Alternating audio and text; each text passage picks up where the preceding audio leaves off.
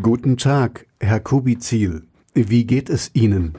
Mein Ausschlag ist sehr leicht, sehe ich da gerade. Siehst du das? So verglichen mit dem Jingel ist das sehr, sehr klein. Na, vielleicht hast du deinen Jingle bisschen Zu, zu, zu, laut, zu laut gemixt, meinst du? Wahrscheinlich, ja. Weil irgendwie ähm, Hm. besser wird's nicht. Besser wird's nicht. Okay, na dann muss es, muss es so gehen. Wir können auch gleich die Sendung wieder beenden. Nur klar. Also tschüss, war schön. Ja, alles klar. Tschüss. Aber nein, bevor wir die beenden, wir haben ja einiges zu besprechen. Gut. Was ist denn nicht alles in der Welt passiert? Und was wird noch passieren?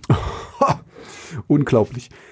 Wollen wir mal, ich, ich fange einfach mal an mit einem Thema, was ich sehr witzig fand und wir haben schon kurz drüber geredet.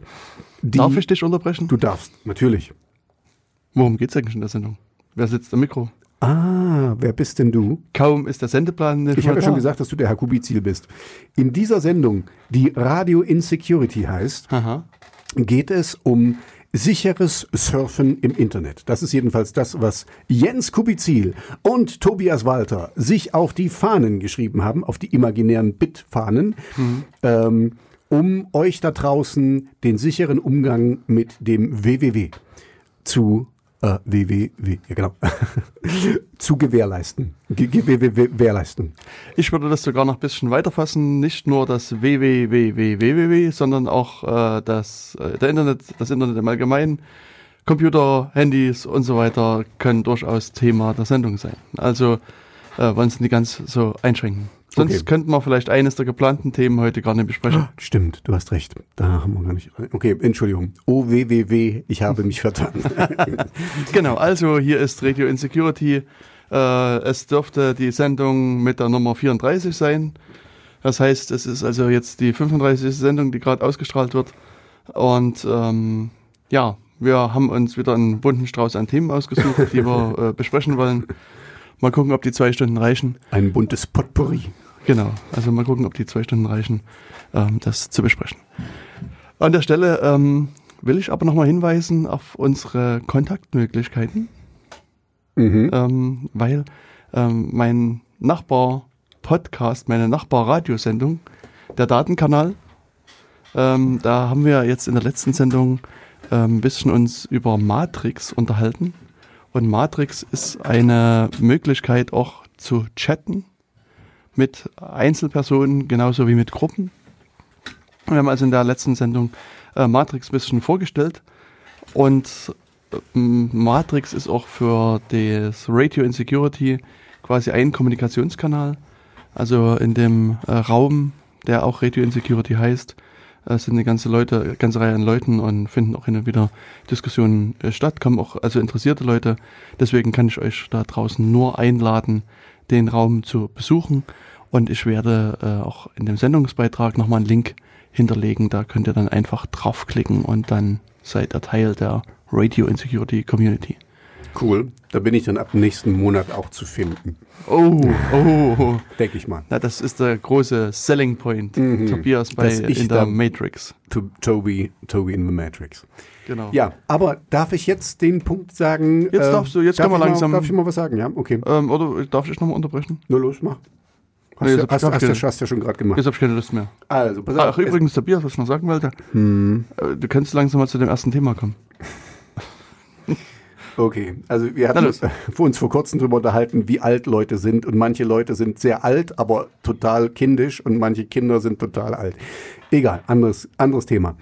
Was ich eigentlich sagen wollte war, ich bin vor kurzem über die Meldung gestolpert, dass ähm, die Bundespolizei die, ähm, die Daten von den Bodycams ihrer äh, Polizisten auf einen Amazon Cloud Surfer speichert. Und äh, die Begründung war wohl von der Bundespolizei äh, zum einen, dass es sicher ist und zum anderen, dass es noch keine bessere ähm, deutsche Lösung dafür gibt oder eigen, eigengebaute Lösung.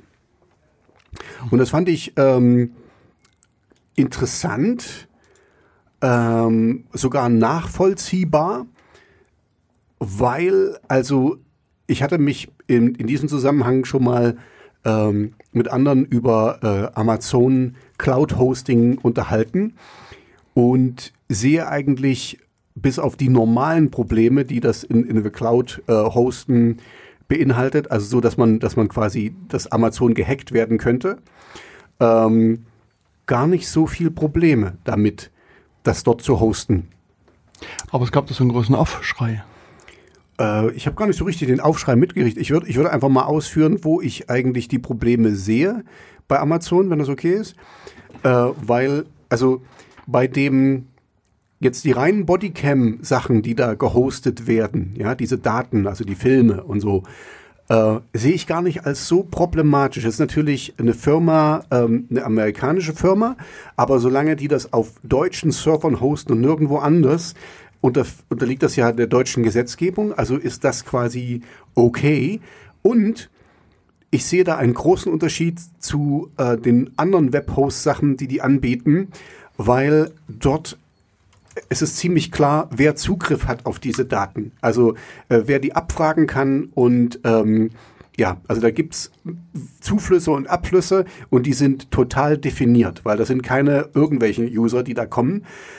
Im Gegensatz zu dem anderen Webhosting, ähm, wo ich halt drüber mal gesprochen hatte, ist, äh, wo zum Beispiel Webseiten gehostet werden von Amazon oder auf Amazon Cloud und wenn du zum Beispiel eine Webseite hast, wo du Sachen verkaufst, ja, und wir gehen davon aus, dass Amazon sich auf alle Gesetze, an alle Gesetze hält und nicht in deinen Code guckt und nicht guckt, was da liegt. Also gehen wir mal davon aus, alles ist verschlüsselt und die sehen nicht, ähm, was du da auf die, deiner Cloud-Präsenz machst. Was sie aber trotzdem noch sehen und auch sehen müssen als Cloud-Provider-Hoster, ist alle Abflüsse und Zuflüsse, die du hast zu dieser, zu dieser, ähm, na, äh, äh, äh, Identity, nee, wie heißt das, äh, zu diesem, zu dieser Webseite, ja. Und da kommt ins Spiel, dass die, also das Amazon mit den Metadaten, die die daraus äh, ziehen können, ja, also wie oft PayPal benutzt wird, wie oft welche Kreditkarte benutzt wird, also weil diese Anfragen sehen die ja, wohin die gehen. Ne?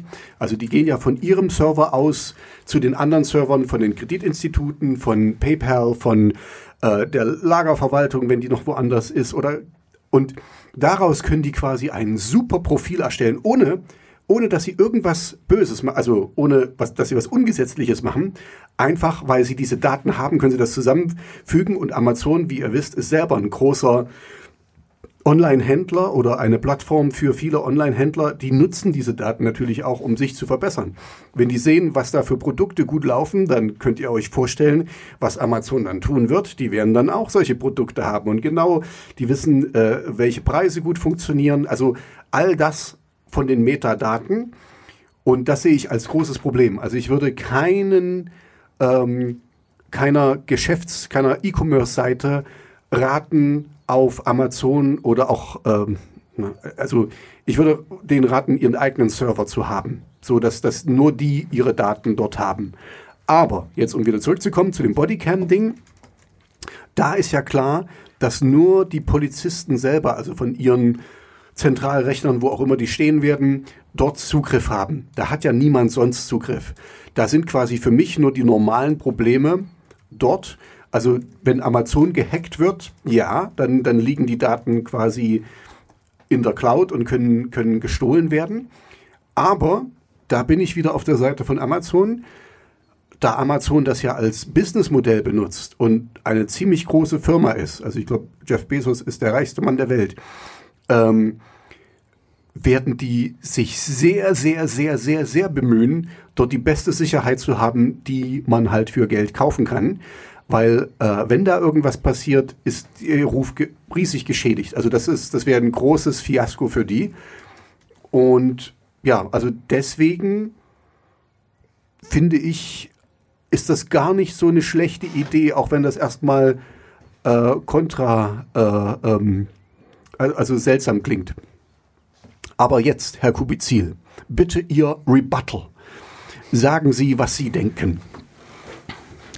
Mein Kopf ist leer, ich denke nichts. ah, okay. Na, das hat sich nicht viel geändert. Ja, wie immer halt. Mhm. genau, also das war in der Tat eine Meldung, die ähm, doch einige Runden drehte, weil es ist natürlich zunächst erstmal äh, ein bisschen verstörend, mhm. ähm, das zu hören, dass quasi diese Bodycam-Daten auf Amazon-Servern landen, weil das, was äh, hier ja gemacht wird, ist, dass die äh, Polizisten, was du schon sagtest, so kleine Kameras irgendwie auf, dem, auf der Schulter oder irgendwo anders ähm, tragen und ähm, ja, damit einfach bestimmte Einsatzsituationen filmen. Und das, also üblicherweise sind es ja hochsensible Daten, mhm. die da eben aufgezeichnet werden. Also ähm, dann ist natürlich ist ein bisschen unschön, wenn die irgendwo im Ausland liegen, mhm. auch noch äh, jetzt im Nicht-EU-Ausland. Und ähm, also als ich dies das erstmal las, fand ich das doch auch erstmal sehr bedenklich. Und befremdlich. Und befremdlich, ja, mhm. weil ich sag mal gerade, ähm, ja, Amazon ist natürlich eine sehr, sehr bekannte Firma, was du schon sagtest, also macht sehr viel äh, Business und nicht umsonst ist der Herr Bezos der reichste Mann der Welt. Mhm. Ähm, aber es ist natürlich dann auch so, dass, dass die Firma äh, so gewissen Anforderungen nach US-Recht dann unterliegt. Das heißt, auch dort gibt es dann eventuell irgendwelche Gag-Orders und andere Sachen, wo die vielleicht Daten rausgeben müssen. Also das ist, äh, mhm. wie gesagt, Shields zunächst erstmal auch für äh, ein bisschen problematisch. Allerdings, äh, wenn man dann so ein bisschen die äh, Pressemeldungen genauer äh, liest, ähm, hat sich so ein bisschen das bei mir verflüchtigt, diese mhm. anfänglichen Bedenken.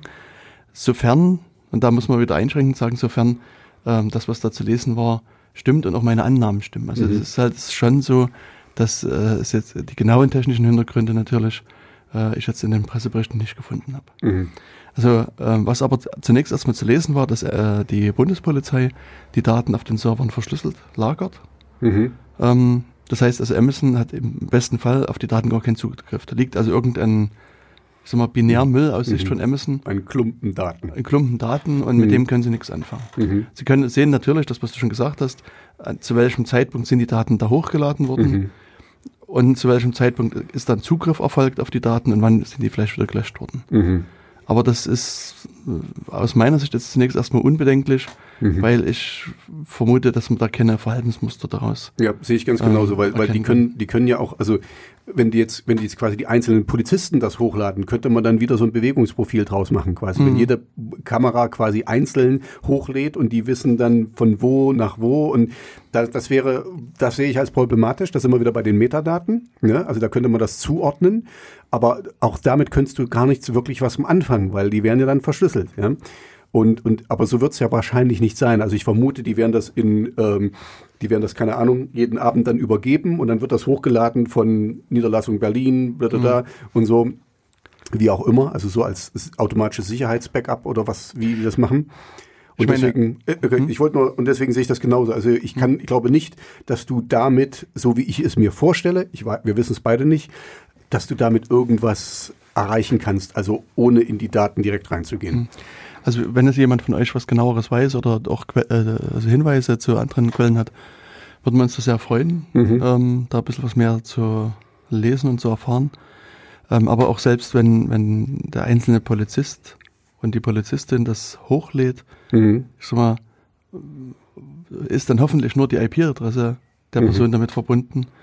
Und ich meine, damit kann man zwar dann das ein bisschen weiter auflösen, aber auch da mhm. ähm, sehe ich kein Problem. Also sozusagen sowohl für den Betroffenen des Einsatzes mhm. äh, wäre hier kein Problem aus meiner Sicht. Also immer unter der Voraussetzung die Verschlüsselung mhm. ist, funktioniert richtig. Mhm. Also und auch äh, sozusagen für die Einsatzkräfte selber äh, sehe ich jetzt auch kein, das, das, kein das, Problem. Das Einzige, was ich mir jetzt vorstellen könnte, was du dann sehen könntest, ist, dass du quasi siehst, welch, welch, was für ein ähm, Einsatzplan der hat. Also, äh, äh, dass er irgendwie drei Tage da gearbeitet hat und drei Tage da. Also, wenn du jetzt davon ausgehst, dass jeden Tag quasi mitgefilmt wird und dann wird das gespeichert. Also, das, das wäre das Einzige, dass du den, den Dienstplan des dieser IP sehen würdest, hm. was da passiert Aber auch ist. hier gehst du ja davon aus, dass du quasi immer die, dieselbe Kamera hast. Mhm. Genau. Es kann ja sein, dass die die abends einfach alle in einen großen Korb reinwerfen und früh sich irgendwie eine rausnehmen. Und ich, ich, glaube auch nicht, dass, dass das einzelne Kameras sein werden, sondern dass das eben irgendwie gebündelt dann, keine Ahnung, wie gesagt, ähm, keine Ahnung, Polizei- Polizeistation Jena, Polizeistation Berlin, dass die dann ge- gebündelt, also dass wir nicht jeden Einzel, jede einzelne Kamera da hochladen. Also weiß man nicht, ich glaube es aber nicht. Na, vielleicht wird das alles abends auf so eine äh, Diskette gespielt und dann werden die Disketten an Amazon So geschickt. eine fünf, ein Viertel Floppy-Disk. Genau, Hm, okay. genau. Ein paar davon. Hm, Oder es wird auf CD gebrannt. Kann auch sein, dann schicken sie es mit der Brieftaube. Ja, genau. Mhm. Das, ich meine, übrigens, Amazon ist ja in der Tat so, dass die äh, große Datenmengen äh, nicht übers Internet übertragen, Ach ja? hm? Okay. sondern die schmeißen die auf den Lastwagen und fahren die an einen anderen Standort und dann bauen sie da wieder ein. Die Datenübertragungsrate ist dann höher. Aha, okay, wusste ich nicht. Ja, also ich meine, gut, da geht's aber halt dann um, um Mengen, die irgendwo um, um, Um, um Terabyte Terra, Terra, und, sonst und, wie Byte. genau. Hm, okay. Und das ist halt, also es ist wirklich schneller, sozusagen die Festplatten auf, ich sag mal, in ein größeres Auto reinzuladen, Hm. Die rüberzufahren und dort dann wieder einzubauen. Stimmt auch. Also wenn du es jetzt so richtig überlegst, stimmt das auch. Das, Hm. das wissen wir selber. Wir wissen alle, wie lange sowas dauert, so ein Download oder irgendwas. Genau. Hm. Und ich meine, in Deutschland müsste man dann schon ab der Größe Megabyte vermutlich anfangen, äh, auf diese Technik umzuschwenken. Könnte vielleicht bei Kilobyte, ja, okay. Kilobyte geht vielleicht noch. Ja, gerade so.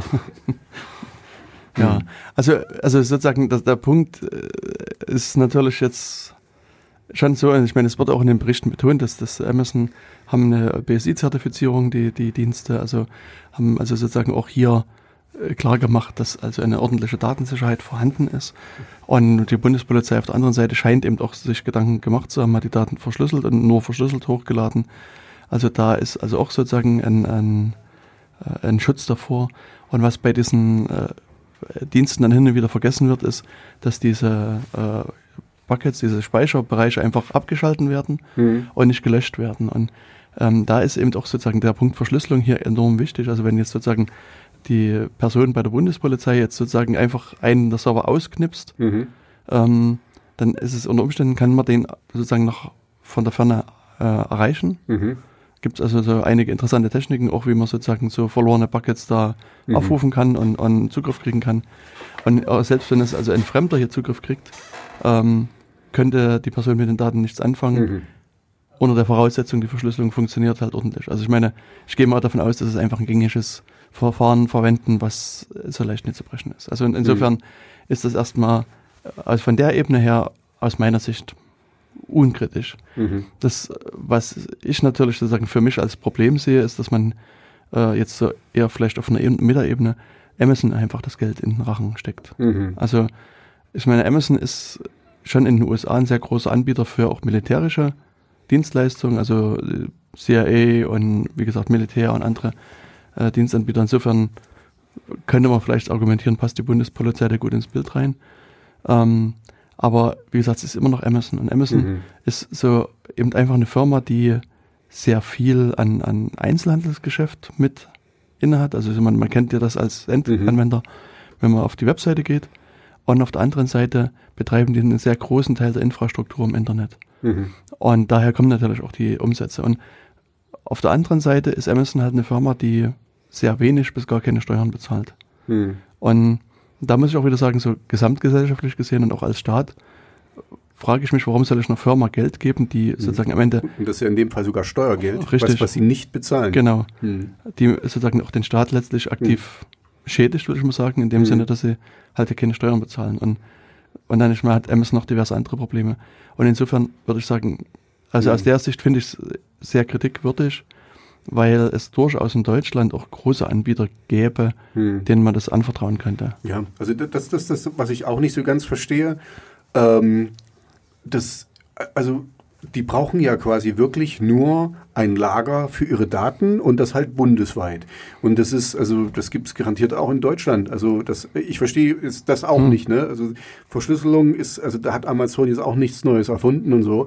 Die sind einfach nur die größten am Platze und haben denen wahrscheinlich ein gutes Angebot gemacht, was uns aber wieder auf die Füße fällt, weil die halt eh keine Steuern bezahlen damit. Also du hast da absolut recht. Also da bin ich auch, ich glaube nicht, dass es problematisch ist, genauso wie du. Aber es ist einfach nicht, es ist ethisch ist es ein bisschen problematisch. Das, das ist das Problem. Genau. Mhm. Und ich mal, äh, es, es gibt ja natürlich dann wieder diesen den Nerd-Ansatz, zu sagen, warum soll man das überhaupt andere machen lassen, wir machen das selber. Mhm. Keine Ahnung, ste- stell im Keller einen Linux-Server auf und da hängen wir zwei USB-Festplatten dran und, und dann ist alles gut. Mhm. Und oder ich meine, das ist jetzt vielleicht so eine extreme Darstellung, aber selbst wenn man sagt, es gibt auch bei der Bundespolizei eine Handvoll Admins, die betreiben den Server, da wäre jetzt mein Gefühl zunächst erstmal, dass das dort das Risiko schon höher ist auf Datenverlust und andere Probleme, wie jetzt bei so einem Anbieter wie Amazon. Also mhm. es, ich denke schon, dass, dass die Bundespolizei gut dran tut, da hier das, das auszulagern und dann mhm. auch externe Kompetenz zu nehmen. Aber ich persönlich würde mir wünschen, dass man einfach eine deutsche mhm. oder eine mhm. europäische Firma nimmt mhm. und also auch entsprechend darauf achtet, dass es also jemand ist, der, ich sag mal, sich hier auch im sozialen Sinne ein bisschen wohl verhält. Mhm. Ja, genau. Das sehe ich auch so. Also ja. ich finde das einfach eher ethisch das Problem, aber ich sehe absolut genauso wie du. Die sind einfach nur mal die Platzhirsche und so und das ist nicht ohne Grund und mhm. die haben sich da auch was erarbeitet und so. Also ich, ich verstehe das gut, aber es ist halt, ja, es wäre irgendwie besser, das in Deutschland zu lassen, auch das, das Geld jetzt dafür. Genau. So ist es. Aber ich meine, auf der anderen Seite könnte man natürlich hier auch wieder ins Feld führen, die diversen äh, kläglich gescheiterten IT-Projekte. Mhm. Oder ich meine, äh, vermutlich wird äh, das zweitteuerste Gebäude der Welt äh, noch äh, eine Rolle mitspielen. Kennst du es nicht? Nee.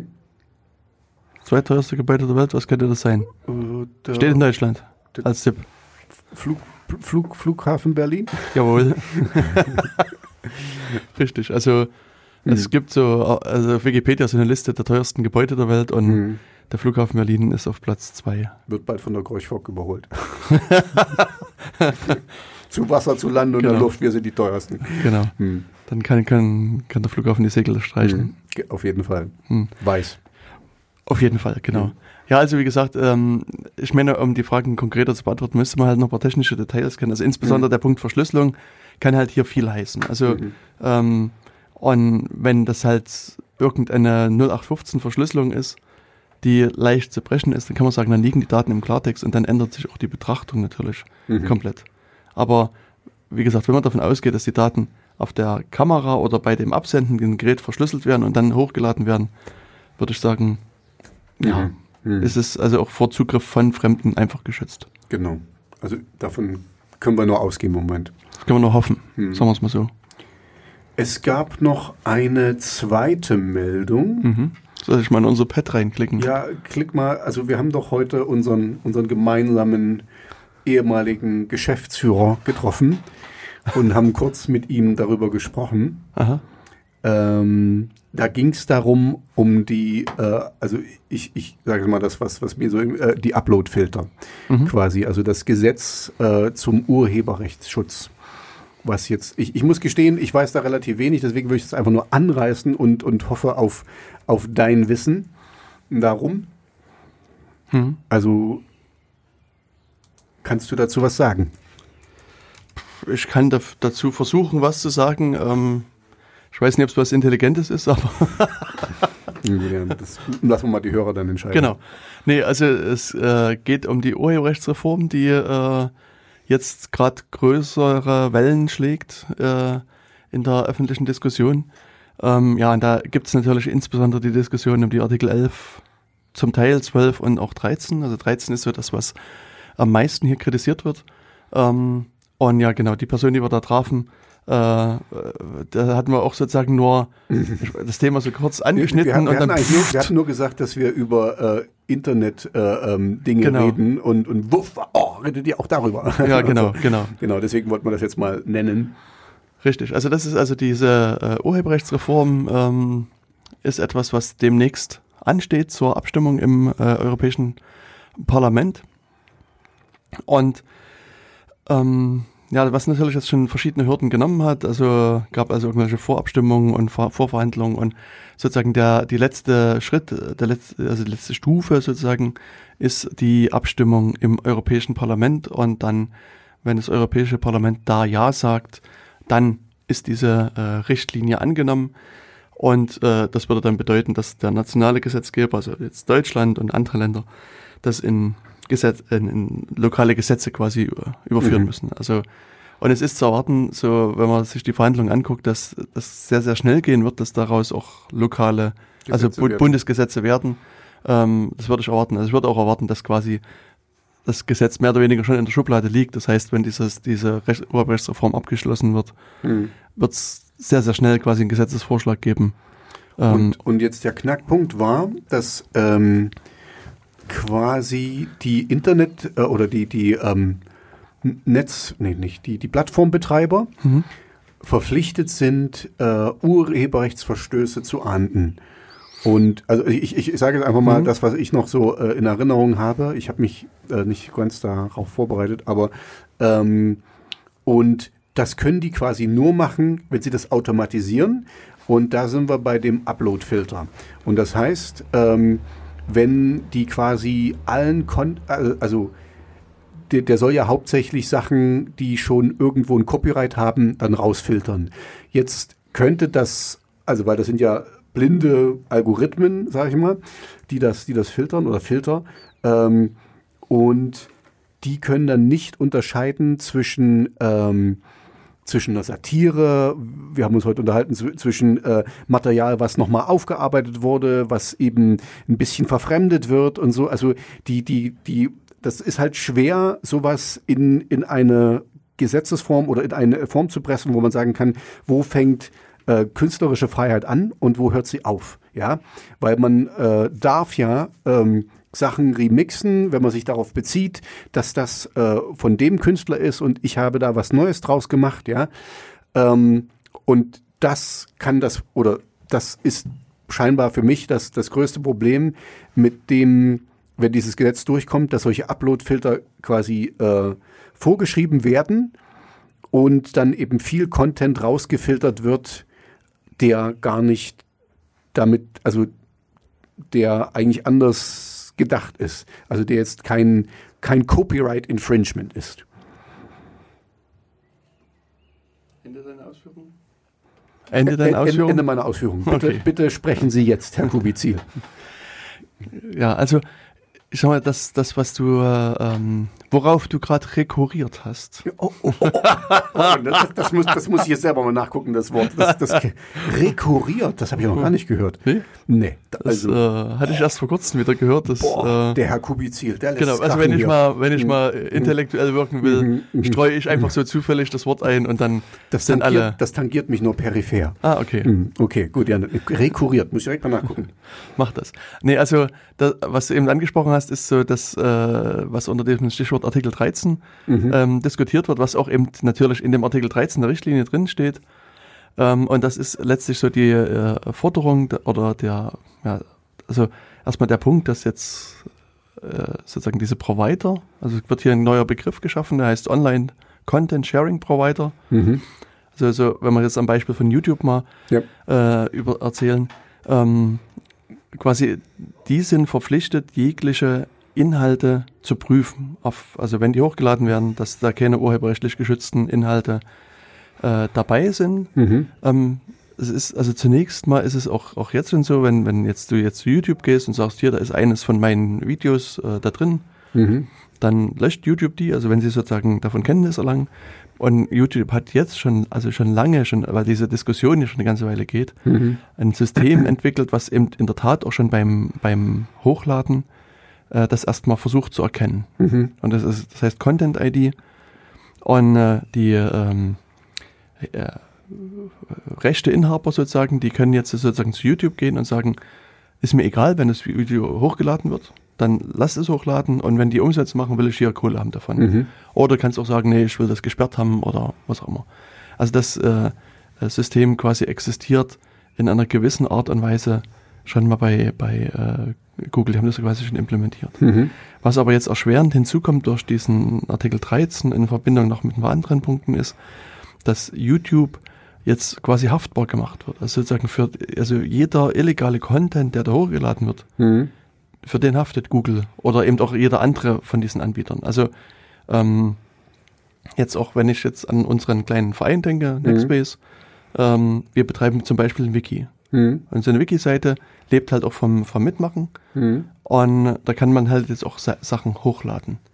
Und so, jetzt könnte man auch irgendwie ein, sag mal, eine Audiodatei hochladen oder ein, äh, eine Bilddatei. Und ähm, dann werden wir als Verein dann auch erstmal dran. Mhm. Und ich meine, es, es gibt jetzt hier, jetzt muss man ein bisschen unterscheiden, so ein paar leichte Ausnahmen. Also gerade weil es ein Wiki ist, also sagen so Wikipedia-ähnliche Inhalte mhm. sind ausgenommen. Das ist jetzt würde, müsste man den Text nochmal genau lesen. Es kann sein, dass wir mit etwas Glück uns darum diskutieren können als Verein, aber mhm. YouTube, wie gesagt, ist dabei. Das heißt, YouTube muss quasi beim Upload prüfen mhm. und bei jedem Upload jetzt prüfen, und äh, ob da irgendwelche geschützten Inhalte dabei sind. Und wenn sie, wenn denen quasi irgendwas durch die Lappen schlüpft mhm. und ähm, das ist dann sozusagen abrufbar, dann haben die natürlich ein Problem. Mhm. Weil sie dann eben gleich mit in, in der Haftung mit sind. Und dann okay. kommen natürlich die netten äh, Verlage und andere Rechteinhaber und sagen, hallo YouTube, ihr habt da was und mhm.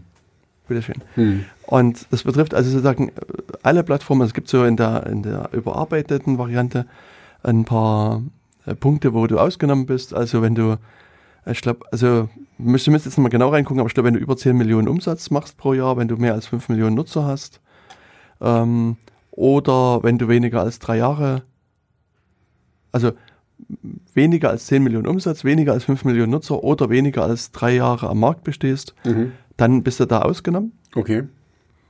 Aber sozusagen, wenn diese Bedingungen halt nicht mehr gelten, dann bist du halt dabei. Mhm. Okay. Und ja, also, und das heißt jetzt sozusagen, wenn ich jetzt mal an, an das Vereinsbeispiel mal ein bisschen weiter treibe, ist es ja so, unser Verein, den gibt es jetzt schon etwas länger.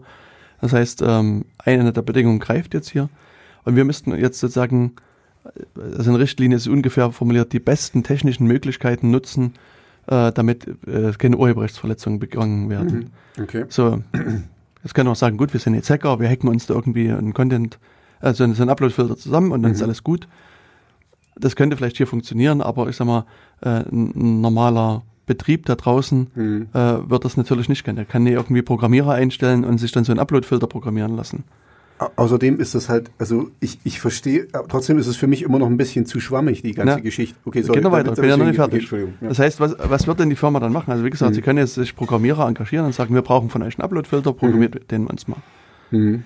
Oder aber, und das nehme ich an, das äh, steht die dann schon eine, werden. genau, gibt es mhm. nämlich dann eine große Firma, die so ein Content-ID-System hat, mhm. die sicherlich dann ein günstiges Angebot hat und sagt, liebe kleine Firma da draußen, möchtest du unser Content-ID-System vielleicht verwenden? Wir hätten da schon was in petto. Hm. Bitte nutzt es doch was. Und dann, ich weiß nicht, wie Google das Angebot aufziehen wird, aber äh, vielleicht ist es für kleine Firmen kostenlos und hm. große Firmen müssen was bezahlen. Hm. Letztlich ist es wieder so, dass das äh, dann alle, die jetzt äh, so eine Plattform haben, am Ende wieder zum großen Anbieter gehen. Also zu Google, mhm. zu Amazon, zu Facebook, zu irgendeinem mhm. anderen Anbieter. Und, und die haben ein, irgendein System. Also Google hat mal gesagt, die haben mehrere Millionen US-Dollar investiert in das System, mhm. in die Entwicklung. Mhm. Und dennoch macht das Fehler. Also es ist dennoch nicht perfekt. Das ist, mhm. das ist auch wieder so ein Problem. Aber du hast auf einmal so eine Zentralisierung. Du hast wieder wenige Anbieter. Also was, was dieser Punkt aus meiner Sicht macht, ist wieder Google, Amazon und andere Firmen einfach stärken. Mhm. Und ähm, das ist etwas, was, was ich schon mal völlig unverständlich finde. Also, mhm. und das ist äh, sicherlich nicht das erklärte Ziel, aber ähm, wie soll es denn anders sein? Und welche Firma hat jetzt mal Geld, ein paar Millionen Euro in die Hand zu nehmen, so einen Uploadfilter zu entwickeln? Das wird halt schwierig werden. Also das mhm. geht, also sozusagen die Platzhirsche, die großen Firmen, also allen voran Google vermutlich, werden hier einfach davon profitieren. Und dann hast du jetzt das, äh, wenn das eben wirklich so käme, den Punkt, dass du auf einmal eine zentrale Infrastruktur hast. Also sozusagen jegliche Uploads gehen über Google, über Google Server oder mhm. gehen über Amazon Server mhm. und so mhm. weiter. Das heißt, auf einmal sozusagen hast du eine sehr zentrale Struktur und zwar auch eine sehr zentrale Filterstruktur. Das heißt, bevor der Veröffentlichung wird jedes einzelne Video, jetzt wenn wir an Google denken, mhm. angeguckt, geprüft und eventuell abgelehnt. Und wenn wir dann mal äh, ins Grundgesetz schauen mhm. und auch in andere Rechtsprechung des Bundesverfassungsgerichtes gibt es da so einen schönen Paragraph oder einen Artikel, erstmal im Grundgesetz, der heißt, eine Zensur findet nicht statt. Mhm.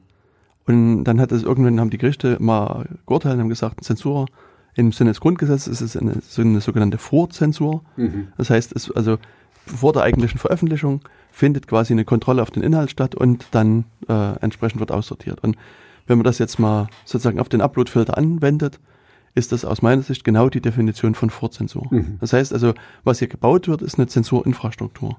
Mhm. Und die sicherlich in Teilen schon existiert und die eben durch diese Richtlinie ausgebaut werden wird. Und das ist natürlich aus meiner Sicht ein großes Problem, weil Zensurinfrastruktur will man nicht. Und dann kann man mal so ein bisschen äh, in so neue geplante Richtlinien gucken. Mhm. Und da stellt man dann auf einmal fest, da gibt es also in der Tat schon eine andere Richtlinie, die so ein bisschen äh, in, in der Mache ist, die nämlich sagt, Mensch, wenn es da so Upload-Filter gibt, also wir, wir hätten da so ein Interesse dran, bestimmte Inhalte nicht mehr äh, ins Internet laden zu lassen. Diese Mhm. Richtlinie dreht sich momentan um terroristische Inhalte, Mhm.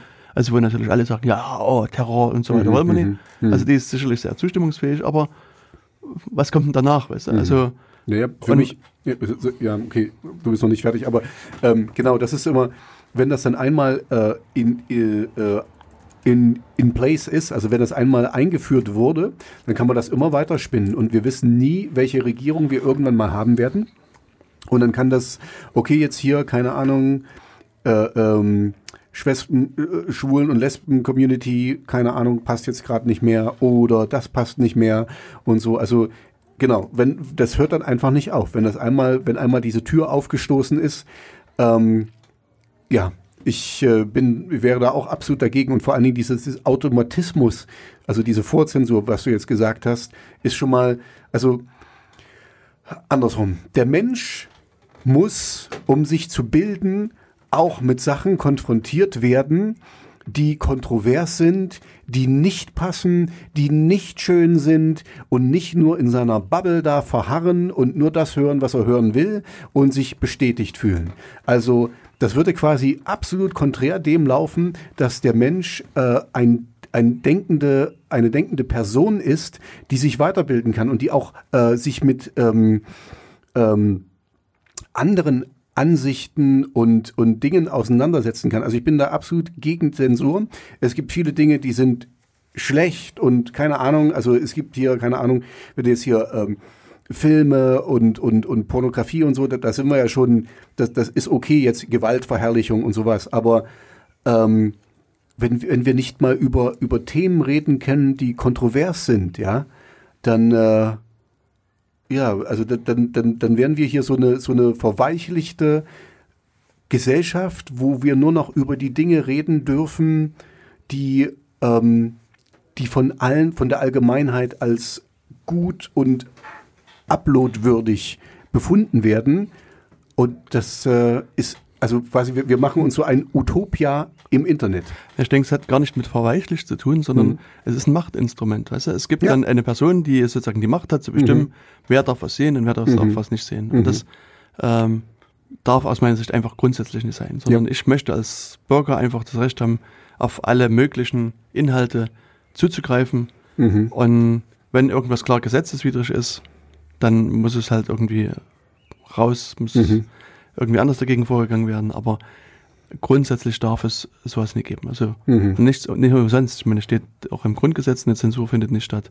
Wir finden das in anderen ähm, auch ähnlichen Regelungen. Und ist, wenn man sich so die Geschichte der Zensur mal anschaut, das ist, war, war immer ein Macht- und Herrschaftsinstrument. Und Absolut. auch in den anderen Ländern, wo es sowas gibt, geht es halt immer noch darum, der Bevölkerung gewisse Informationen vorzuenthalten und die halt auch sozusagen ein bisschen auf Systemlinie zu halten. Genau, und zahm und dumm zu halten. Genau, und deswegen ist halt so etwas entsprechend abzulehnen. Ja, bin ich absolut dafür. Äh, also bin ich absolut dafür, das genau. abzulehnen.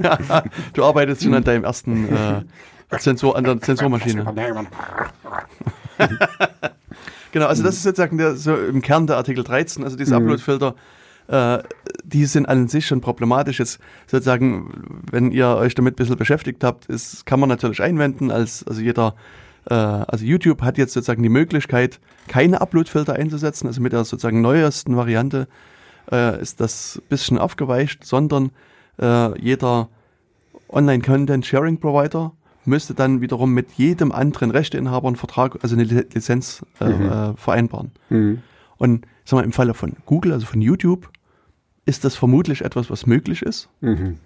Aber wenn ich der Verlag Heinz Müller aus Jena bin und will erstmal die halbe Welt abtelefonieren und da Lizenzverträge ausmachen, also bis ich überhaupt in den Punkt komme, wo ich als Verlag dann Geld verdiene und, ge- und, und keine Leute vor meiner Tür stehen und mich abmahnen wegen irgendwelcher äh, Lizenzverletzung, äh, dann, dann ist das wieder vorbei. Also sozusagen, wie gesagt, für die Großen ist wieder eine Stärkung der großen Firmen natürlich und für alle Kleinen, die können quasi von vornherein einen Laden zumachen oder müssen einen Uploadfilter einsetzen und auch der den können sie letztlich nicht selber programmieren, sondern müssen dann wieder zu irgendjemand anderem gehen. Also ähm, das ist ein sehr unschönes Problem. Mhm.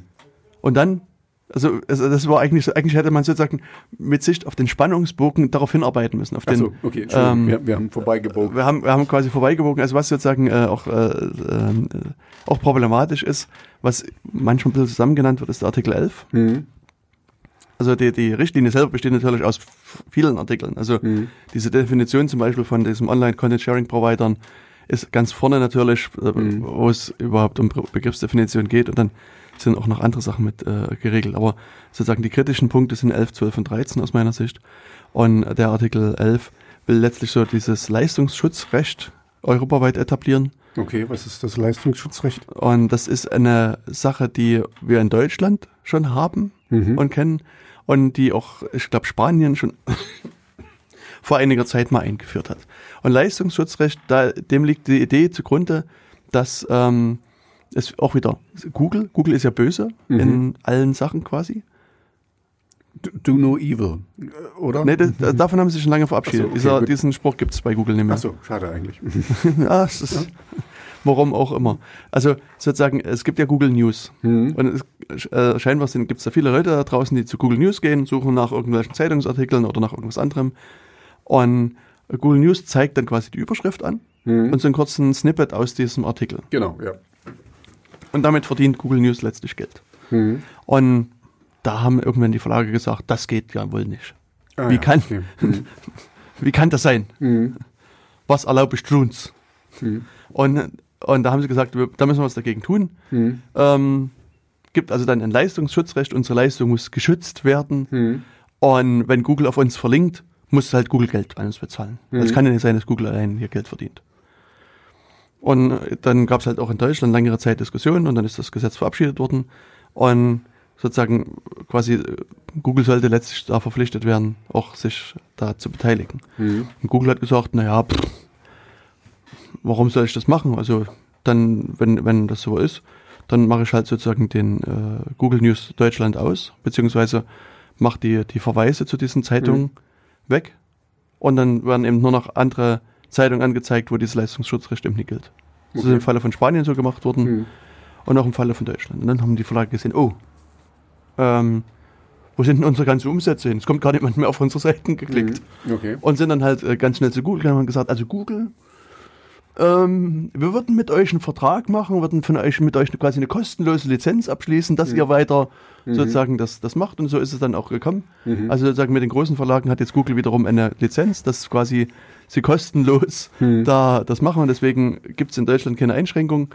Da also sozusagen dieses Leistungsschutzrecht hat nicht funktioniert. Mhm. Weil für Google ist es ein einfaches zu sagen, okay, dann machen es halt die Links raus Mhm. Und, und gut ist. Und dann äh, sozusagen die einzigen, die hier verlieren, sind die Verlage, Mhm. weil eben denen weniger Besucher dann reingespült werden und damit Die meisten Verlieren sie halt einfach Umsätze. mal Google, um, Genau. um zu suchen. Mhm. und insofern ist das eigentlich dämlich. Und Mhm. es, in Deutschland hätte schon längere Zeit dieses Leistungsschutzrecht evaluiert werden müssen. Also man Mhm. hätte, also im Gesetz steht drin, dass die sich quasi angucken sollen, war das Gesetz erfolgreich, müsste man Mhm. das nochmal modi- modifizieren und so weiter. Ähm, das wird vielleicht, vielleicht findet es gerade statt, ist Mhm. die optimistischere Darstellung vermutlich. Ähm, also genau weiß ich nicht, warum es noch nicht evaluiert worden ist. Es ist also äh, offen. Also auf jeden Fall kann man aber sagen, dass dieses Leistungsschutzrecht auch in Deutschland und auch in Spanien Schlag ins Wasser gewesen ist. Mhm. Und das soll jetzt halt europaweit eingeführt werden. Also quasi Oh. also ein, ein, ein, ein Gesetz, was nachweislich nicht funktioniert, soll europaweit eingesetzt, äh, eingeführt werden. Genau. Ja, weil in Deutschland war es so Hm. erfolgreich, in Spanien war es so erfolgreich. Perfekt. Okay. Hm. Okay. Gut. Also das ist halt eben auch äh, etwas, was also mindestens dämlich ist. Mhm. Und ich sag mal, wie gesagt, bei den großen Verlagen, da wird dann wieder, äh, wird es wieder eine Vereinbarung geben, aber ob Google nur das mit jedem Verlag macht, weiß man Hm. nicht. Ja, und- und sozusagen so ein kleiner, leiser Aufschrei kommt jetzt eher von den Autoren, Autorinnen und Autoren. Also, sag mal, ich habe ja auch vor vielen Jahren mal ein Buch geschrieben Mhm. und ähm, was ja gemacht wird, wenn du so ein Buch schreibst, was? Mir fällt gerade ein schöner Witz ein. Ich habe auch mal ein Buch geschrieben und dann habe ich es verlegt, Hm? aber nach zwei Jahren habe ich es wiedergefunden. Hm. Ha, ha, Genau. Ha. Okay, gut, sorry. Na, und ich habe zwei Bücher auf einmal geschrieben. Ah, und eins verlegt und das Nee. andere hast du. Das erste und das letzte. Ah, sehr gut. Nee, das stimmt nicht ganz. Also, ähm, aber um jetzt mal bei irgendwelchen alten, Sorry, Entschuldigung. alten ich, Witzen. Ich, äh, ich, ich, ich halte mich zurück. Genau. Ja, also, ähm, also bei diesem Artikel 12, äh, das, der, der äh, dreht sich so ein bisschen um die äh, Autorinnen und Autoren, die, also jetzt wieder Beispiel in Deutschland, gibt's die VG Wort. Das heißt, wenn jetzt ein Buch verkauft wird, ähm, werden da diverse Abgaben äh, erhoben Mhm. Und ein Teil dieser Abgaben nimmt die VG Wort an sich. Und am Jahresende, also man kann sich schon als Autor bei denen melden. Mhm. Also geht interessanterweise auch bei Webseiten. Also wenn man eine Webseite hat, wo man viel Text schreibt, kann man so einen Zählpixel einbauen und wenn man eine gewisse Grenze dann überschritten hat, kriegt man halt von der VG Wort auch Mhm. äh, ein bisschen Geld und wie gesagt, wenn man Bücher verkauft und so weiter, kann man sich anmelden und dann wird registrieren und dann Mhm. äh, kann man sich dann irgendwann freuen ähm, und kriegt dann halt von denen irgendwie Geld überwiesen.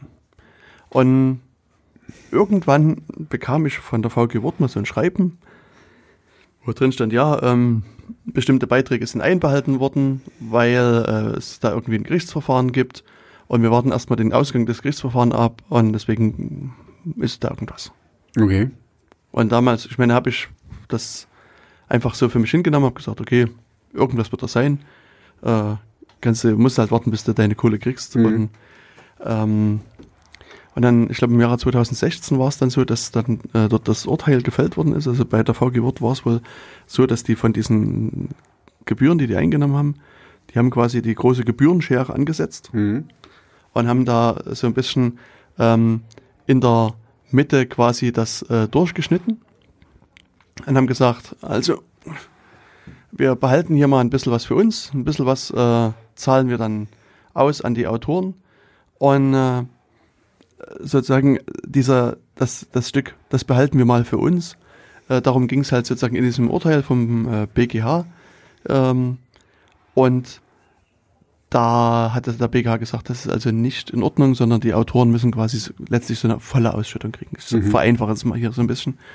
Und, und seitdem ist es halt so, dass die Autoren quasi hier einfach auch ein bisschen mehr kriegen. Und ja, wenn man schon mal so eine Urheberrechtsrichtlinie macht, weißt du, dann könnte man sich ja diese alte Praxis da wieder reinschreiben Mhm. und sagen, okay, äh, wir werfen in den Artikel 12 mal so eine Regelung von der großen Gebührenschere rein und behalten dann ein bisschen was für uns und ein bisschen was äh, da, äh, geben wir aus. Also sozusagen, ich glaube, die Idee, wenn ich mich richtig erinnere, ist so, dass diese Einnahmen halbiert werden, eine, eine Hälfte bleibt bei der Mhm. Verwertungsgesellschaft und die andere Hälfte wird aus, ausgeschüttet an die Autoren. Müsste man aber nochmal genau nachlesen, ist jetzt nur frei aus meiner Erinnerung heraus. Mhm. Das heißt also, sozusagen die Praxis, die in Deutschland mal für illegal erklärt worden ist durch das BGH, äh, wird jetzt quasi neu kodiert ins Gesetz und damit äh, Mhm. neues Recht in Europa. Okay, aber, aber ähm, ich frage mich, wie das geht. Also wenn das quasi klar ist, dass das schon mal, also dass das nicht Gesetzes- oder ähm, aufgehoben wurde in Deutschland, wie kann das jetzt EU-Recht werden?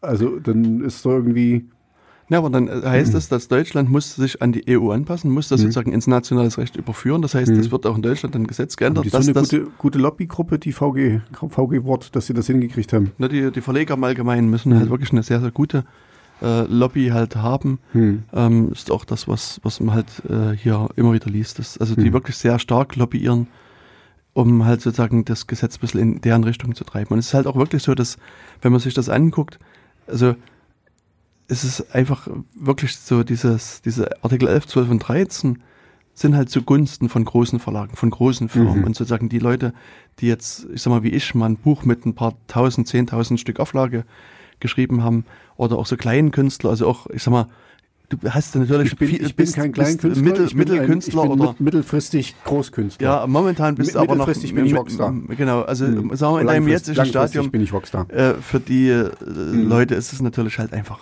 äh, Hm. kein, kein Vorteil, sondern es fehlt einfach der Ausgleich hier zwischen, zwischen den Interessen ich sag mal, der Allgemeinheit Mhm. und den Interessen der, der Urheberinnen und Urheber. Und das ist halt so ein bisschen schade. Mhm. Und, und wie gesagt, insbesondere die Artikel 13 und andere Sachen sind halt hier aus meiner Sicht so hoch problematisch, dass man eben ganz klar sagen muss, so geht's nicht. Also ihr, liebe Leute, da Mhm. habt ihr euch verrannt, ihr müsst hier was machen. Und was machen heißt in dem Falle, also es, da kann ich jetzt gleich alle mal aufrufen, also Hm. Ruf, ähm, ruf gleich mal auf. am 23.03., Hm. 23. März treffen wir uns alle um 14 Uhr auf dem Holzmarkt und wollen halt dort ein bisschen demonstrieren gegen diese Artikel 11, 12 und 13.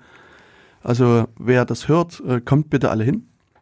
Verteilt es auch an eure Freundinnen und Freunde, ladet alle ein und zeigt dann halt auch ein bisschen dort, äh, dass ihr ähm, entsprechend dagegen seid, mhm. genau. Ähm, wer ein bisschen redegewandter ist, wer sich auch damit ein bisschen auseinandergesetzt hat, es gibt eine sehr schöne Möglichkeit, ähm, hier auch mit den Abgeordneten selbst zu reden. Es gibt eine mhm. Seite, die heißt Pledge 2019, also P-L-E-D-G-E 2019.eu. Da kann man seine Telefonnummer hinterlassen und äh, wird dann quasi äh, dort an, einem, an zu einer gewissen Wunschzeit mit dem einem EU-Parlamentarier verbunden mhm. und kann halt mit dem auch nochmal von Angesicht zu Angesicht reden und versuchen, die Person zu überzeugen. Und mhm. ich habe das also jetzt vor kurzem äh, auch versucht. Mhm. Also nicht per Telefon, sondern von Angesicht zu Angesicht habe ich hier die äh, Europa-Abgeordnete sagen wir, von Thüringen in Anführungsstrichen getroffen, die Babette Winter. Mhm. Äh, der eine oder andere kennt sie vielleicht noch als Kulturstaatssekretärin vom Freistaat Thüringen. Und die sitzt jetzt im Europaparlament und habe auch versucht, äh, ihr nochmal meine Argumente mit äh, zu Sie überbringen. ja, genau. Ähm, natürlich, also sie hat mir gesagt, dass sie sozusagen derzeit unentschieden ist, mhm. dass sie sehr, sehr viele Mails kriegt. Also das ist eben auch so eine Sache, die, also Leute schicken halt Mails hin, also das sind halt allerdings viele automatisierte Mails dabei, mhm. die äh, quasi von Plattformen einfach losgeschickt werden und ähm, was eben aus meiner Sicht eben nicht gut funktioniert. Also mhm, ähm, ich auch nicht. Ja. Das könnt ihr zwar mhm. gerne probieren, dann auch eine Mail hinzuschicken, aber sozusagen mit der Person zu reden, auch die anzurufen, das ist natürlich, die Hürde ist viel, viel größer, sich da hinzusetzen und versuchen auch mit jemandem zu argumentieren. Aber am Ende bringt das mehr, wenn man mit der Person redet und die sieht, da ist ein, ist ein Mensch dahinter und der hat diesen, die Bedenken, mhm. äh, nehmen die Leute das viel ernster wie 10.000 Mails, die da in die Inbox reintröpfeln. Mhm. Aber, und wie gesagt, ich habe das halt auch da probiert. Es ist leider so, dass mein Eindruck war, dass äh, sie tendenziell für diese Regelung stimmen wird. Ähm, allerdings habe ich, glaube ich, schon geschafft, zumindest ihr ein paar Ansatzpunkte zu übermitteln. Also, dass jetzt, meine Hoffnung ist, dass sie ein bisschen sich nochmal informiert, ein bisschen drüber nachdenkt und vielleicht auch im Gespräch mit ihren Kolleginnen und Kollegen da zum Schluss kommt, dass das vielleicht keine gute Idee ist, mhm. sie am Ende dagegen stimmt. Also, meine Hoffnung ist, dass ich zumindest so eine kleine Pflanze ge gesetzt habe, die ja noch in den nächsten Wochen äh, damit wachsen kann. Und mhm. äh, wie gesagt, wenn er die vor Ort trefft, ist es immer gut, von Angesicht zu Angesicht zu reden oder halt anzurufen. Und das hat einen wesentlich größeren Einfluss als ähm, als jetzt da irgendwelche Mails und Faxe mhm, und sonst was hinzuschicken. Ja, und es auch. ist auch so, was, was eben deutlich zu spüren ist, also es gibt diese europaweiten Proteste jetzt am 23.03., also das ist halt nicht nur in Jena, sondern ähm, also in vielen Städten in Deutschland und in Europa, also auch wenn das, das woanders hört, guckt mal auf die Seite safetheinternet.de info oder .eu, also ich werde es mit verlinken. Äh, da gibt es eine Seite mit äh, Demos und geht da ruhig hin zu den Demos. Und jetzt gerade diese Woche taucht eben die Meldung auf, dass die äh, Fraktion der sag mal, CDU, also in Europa heißt EPP, also da ist die deutsche CDU mit drin und andere konservative Parteien, die haben jetzt versucht, sozusagen die Abstimmung nochmal vorzuverlegen auf dem 11., also die Woche vom 11.3., weil offensichtlich diese, diese Demonstration so einen Einfluss und so einen Impact da haben, dass denen einfach Angst geworden ist. Und dass mhm. sie gesagt haben, wir müssen quasi, bevor Schnell die anfangen. Bevor hier was sich ändert. Richtig. Mhm. Also am Anfang war es ein bisschen der Vorwurf, ach, das sind ja alles nur Bots, die da draußen sozusagen von Google gesteuert uns E-Mails schreiben. Mhm. Und dann gab es halt ganz schnell im Demos in Köln mit mehreren tausend Leuten und anderen Städten. Also man sieht, dass viele Leute auf die Straße gehen und gerade so die Jugendlichen für die ist auch YouTube eine Heimat geworden. Weißt du? Mhm. Also die leben halt auf YouTube und, und kommentieren. Ich, ich, ich meine, du kennst das ja nur, genauso. Ich bin nur auf YouTube, also das ja. ist mein, mein Ding und so. Deswegen bin ich da auch mhm. immer sehr, sehr betroffen, wenn da so Upload-Filter und so. Also ich hatte ja schon mal erzählt, also ich, ich folge da mehreren Waffenkanälen und die haben sich komplett äh, äh, demonetarisiert weil äh, damit die damit die nicht äh, also damit die da einfach da sind und die die finanzieren sich nur noch über Patreon da ist quasi nichts mehr, äh, was die von YouTube einnahmen. Und die haben, die haben Tausende von Klicks und Tausende von, äh, von ähm, Subscribern. Aber das, äh, ja, also die, die wollen quasi nur, das hatte ich auch erzählt, die sind auch auf Pornhub. die, die tun ihre, ihre Videos auch auf Pornhub, weil die werden nicht zensiert. Also jedenfalls nicht in der Richtung zensiert. Und so, also die, die wollen halt einfach auf vielen Plattformen aktiv sein und äh, finanzieren sich halt rein über äh, Patreon. Genau. Also, wie gesagt, ähm, kommt nach Jena zur Demo. Mhm. Äh, tragt euren Unmut auf die Straße oder macht auch äh, irgendwo anders euren Unmut Luft, geht in andere Städte und demonstriert mhm. und zeigt auch, dass ihr das nicht wollt. Und es ist auch wirklich so, dass äh, diese äh, Seite, wo, die ich gerade sagte, diese Pledge äh, 2019 Seite, ähm, auch wirklich so äh, für Erfolg gesorgt. Also das, die haben so ein, also die Politiker müssen quasi sich committen, dass sie dann Nein sagen. Also nicht nur bei dem Anrufer selbst, sondern müssen sich bei der Seite entsprechend mitmelden. Mhm. Und ähm, es sind jetzt mittlerweile also über 80 Leute, die definitiv gesagt haben, sie werden mit Nein stimmen. Okay. Und ähm, es ist da auch noch nicht jeder angesprochen worden. Also, ähm, also man braucht natürlich noch viel mehr Leute, die auch sagen, man macht Nein, aber äh, die Hoffnung ist, dass, also je mehr das machen, desto äh, weiter wird das auch getrieben und auch die Leute, die jetzt für Nein sind, sind werden vielleicht auch ihre Kolleginnen und Kollegen noch mhm. mit äh, beeinflussen und die vielleicht auch überzeugen, mit Nein zu stimmen. Also mhm. ähm, ich muss schon sagen, das ist aus meiner Sicht wirklich ein, ein Ziel, für das es lohnt zu kämpfen. Also das äh, macht da irgendwas, versucht äh, irgendwelche Aktionen zu machen und gegen Artikel 11, 12 und 13 auf die Straße zu gehen oder aufzustehen. Mhm. Und bei Martin Sonneborn können wir nur darauf hoffen, dass es gerade ein, ein Nein-Tag ist. Hm. Also der hat sich interessanterweise committed, der hat also hier Ach, sozusagen okay. ein Wahlversprechen gebrochen. Ach, der du Schande, dann, dann, kann ich ihn nicht mehr wählen. Dann, also hm. er hat also sich hier auch committed, dass er mit Nein abstimmen wird. Okay. Also das ist eines der wenigen Male, es, es gibt so hm. mindestens einen weiteren Fall, hm. wo er auch mal gesagt hat, er stimmt quasi äh, mit Nein hm. äh, oder eben also gegen eine bestimmte Sache. Und auch hier ist er in der Liste der Leute mit drin, die äh, klar sagen, wie das stimmt mit Nein. Also 89 Leute haben hier äh, ihre Stimme abgegeben.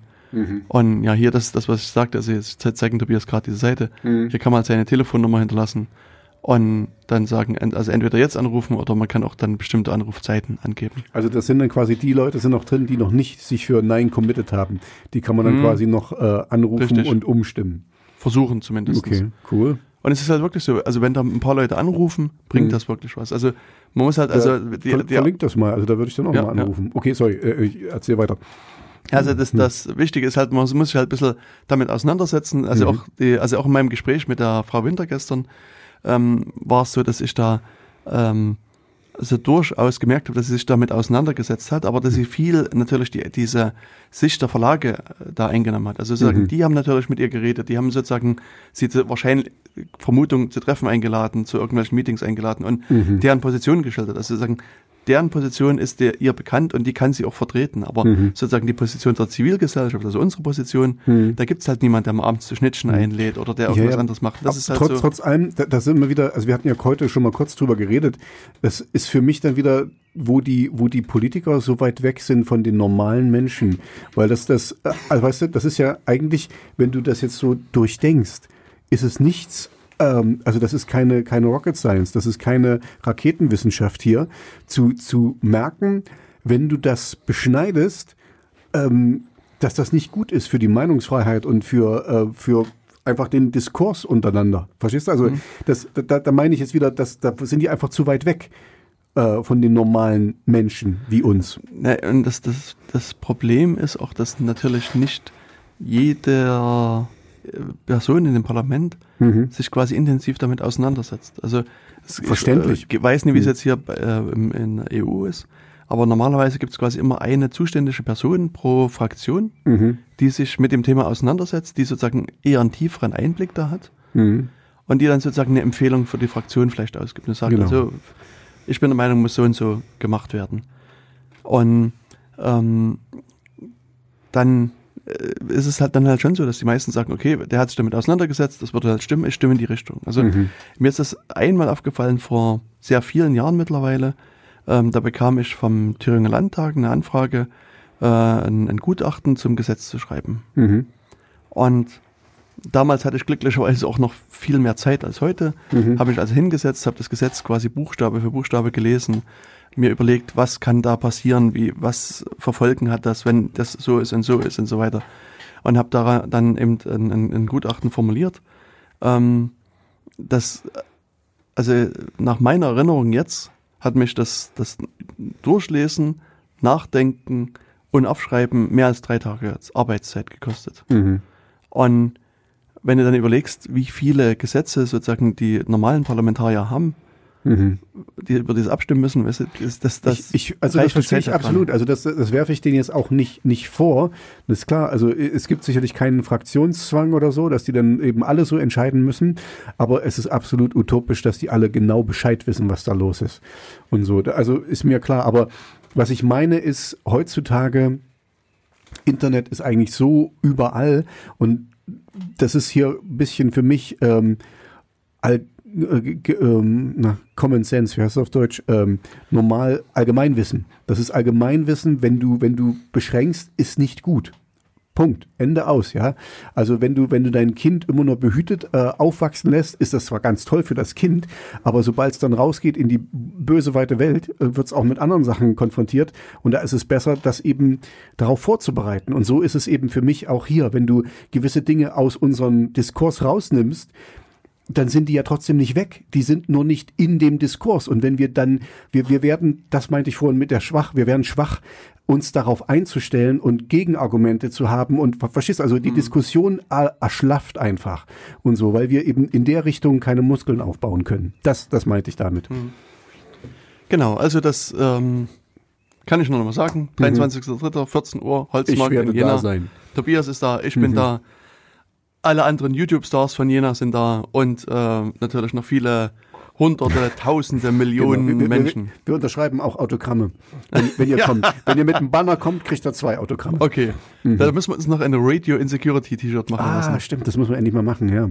Mhm. Und unseren Banner hochhalten. Genau, also in dem Fall muss ich noch einschränkend dazu sagen, dass ich Anmelder der Demo mit bin. Das heißt, ich habe dann natürlich auch äh, noch andere Verpflichtungen an dem Tag. Mhm. Also du kannst nicht mit jedem Einzelnen reden, aber ihr könnt ganz viele Selfies machen und bei Amazon Cloud hochladen. Und ja, ja, aber nur verschlüsselt, in, du weißt. In, Instagram und äh, mhm. allen, allen Mediensachen. Ich erlaube nur verschlüsselte und äh, urheberrechtlich geschützte, nicht geschützte Aufnahmen oder so. Überall ist also ein verpixeltes Ding von, ja, genau. so verpixelter Blob neben dir. Mhm, genau, das mhm. meine Eindrücke der Demo, Pixelbild. Mhm. Pixelflut. Sehr gut. Ja, nee, also das ähm, ist so ein Thema. Und ähm, also wenn wir schon bei diesen Themen sind, ähm, Tobias, äh, oder, also darf ich noch was einbringen oder hast du vielleicht noch ein interessantes? Nee, äh, das, äh, du, darfst, du darfst noch einbringen. Ich habe nur das, das Gefühl, dass wir, glaube ich, zu unserem Hauptthema, was wir heute besprechen wollen, nicht mehr richtig oh. hinkommen. Hm, Aber lass uns, lass uns weiterreden. Das ist ja nicht das erste Mal, dass wir uns ein bisschen, bisschen genau. verquatscht haben. Ich meine, aus aktuellem Anlass äh, sei es vielleicht mal äh, genehmigt, mhm. darüber mal zu reden. Also ich hatte zwar schon einen Aufruf gestartet, also wenn ihr das äh, gelesen habt bei äh, Twitter und Facebook und Instagram und WhatsApp und wo ich sonst noch so hinschiebe. Nee, mhm. Ich habe es glaube ich nur, nur getwittert und ge gematrixed. Mhm. Ähm, äh, also unser heutiges Thema sollte so ein bisschen Threat Modeling sein. Also wir wollten uns so ein bisschen äh, darüber Gedanken machen, wie man äh, sich über Angriffe, die äh, da, da liegen, gezielt Gedanken macht. Ähm, ich meine, wir haben jetzt noch ein, ein, bisschen Zeit, aber ein Punkt, der ist mir eben heute gerade über die äh, über den Weg gelaufen. Und darüber werden wir sicherlich in, noch in der nächsten Sendung ein bisschen vertieft reden, aber das ist halt auch so ein, äh, ein, ein doch recht krasses Thema, äh, wie ich finde. Und zwar geht es äh, in dem Falle wieder um eine Gesetzesinitiative. Grundgesetzänderung, okay. Äh, Genau, der, der Paragraph 219a Mobilfunk soll geändert werden. Okay. Also ich fand die Überschrift hier sehr interessant. Also ich bin jetzt gerade auf der Seite des äh, Bundesrates. Ich wusste gar nicht, dass wir einen Mobilfunk irgendwas, also ich wusste gar nicht, was wir im Grundgesetz einen Mobilfunkparagraphen haben. Hm, muss ich, ich auch muss nicht. Ich, muss ich sogar zugeben. Also aber zugeben. Äh, vielleicht steht da hm. drin Mobilfunk für alle oder hm, sowas. Genau. Ähm, irgendwie lädt aber gerade mein Internet nicht so richtig. Ach jetzt. Genau, also äh, in der 975. Sitzung des äh, Bundesrates am 15.03. Äh, gibt es also verschiedene Themen, die, mhm. Äh, über die abgestimmt werden soll. Und ähm, natürlich ist dieser Paragraph 219a hat nichts mit Mobilfunk zu tun, auch wenn er so in einer Reihe mhm. hier steht, sondern das ist auch ein Thema, was jetzt weg von unserem Thema mhm. ist, aber durchaus breit in der Öffentlichkeit diskutiert wurde und noch wird. Geht es also um Schwangerschaftsabbrüche. Und äh, die Koalition hat sich also hier ähm, um, also auf so einen bestimmten Kompromiss geeinigt und mhm. der soll, also hier über den soll abgestimmt werden. Also das okay. ist aber. Das geht um äh, das Werbeverbot oder was? Also genau, ich, ich genau, das Werbe, ich verstehe dieses Mobilfunk-Ding. Ja, das, das, das, ist damit zu tun? Gar nichts, das ist nur okay. ungünstig hier an der Überschrift ah, okay. gesetzt. Mhm. Also das, äh, wie gesagt, da geht es um den 219a und dann, mhm. also ähm, äh, da geht's, also Transplantationsgesetz spielt eine Rolle, dann haben wir hier das Abtreibungswerbeverbot im Mhm. äh, Ordnungspunkt 7, dann Bleiberecht ist der Punkt 9 und jetzt kommt das, worauf ich hinaus okay, will, okay, okay. Punkt 10. das Darknet.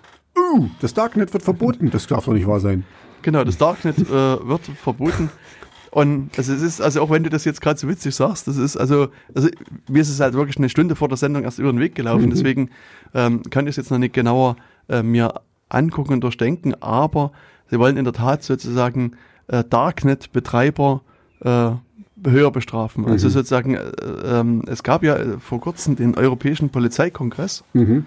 Äh, wo du nicht teilgenommen hast. Ich habe Nee, dich nicht im Publikum ich, ich, gesehen. Ich war, ich war nicht dabei. Nee, Ich wurde Mhm. nicht eingeladen. Ich gehe da nur hin, wenn es Schnittchen kostenlos gibt. Nee, es gab nur irgendwie so einen teuren Rotwein, aber nee, den ist, trinke das, ich ja nicht. Ich äh, trinke ja keinen ich auch. Alkohol. Hm.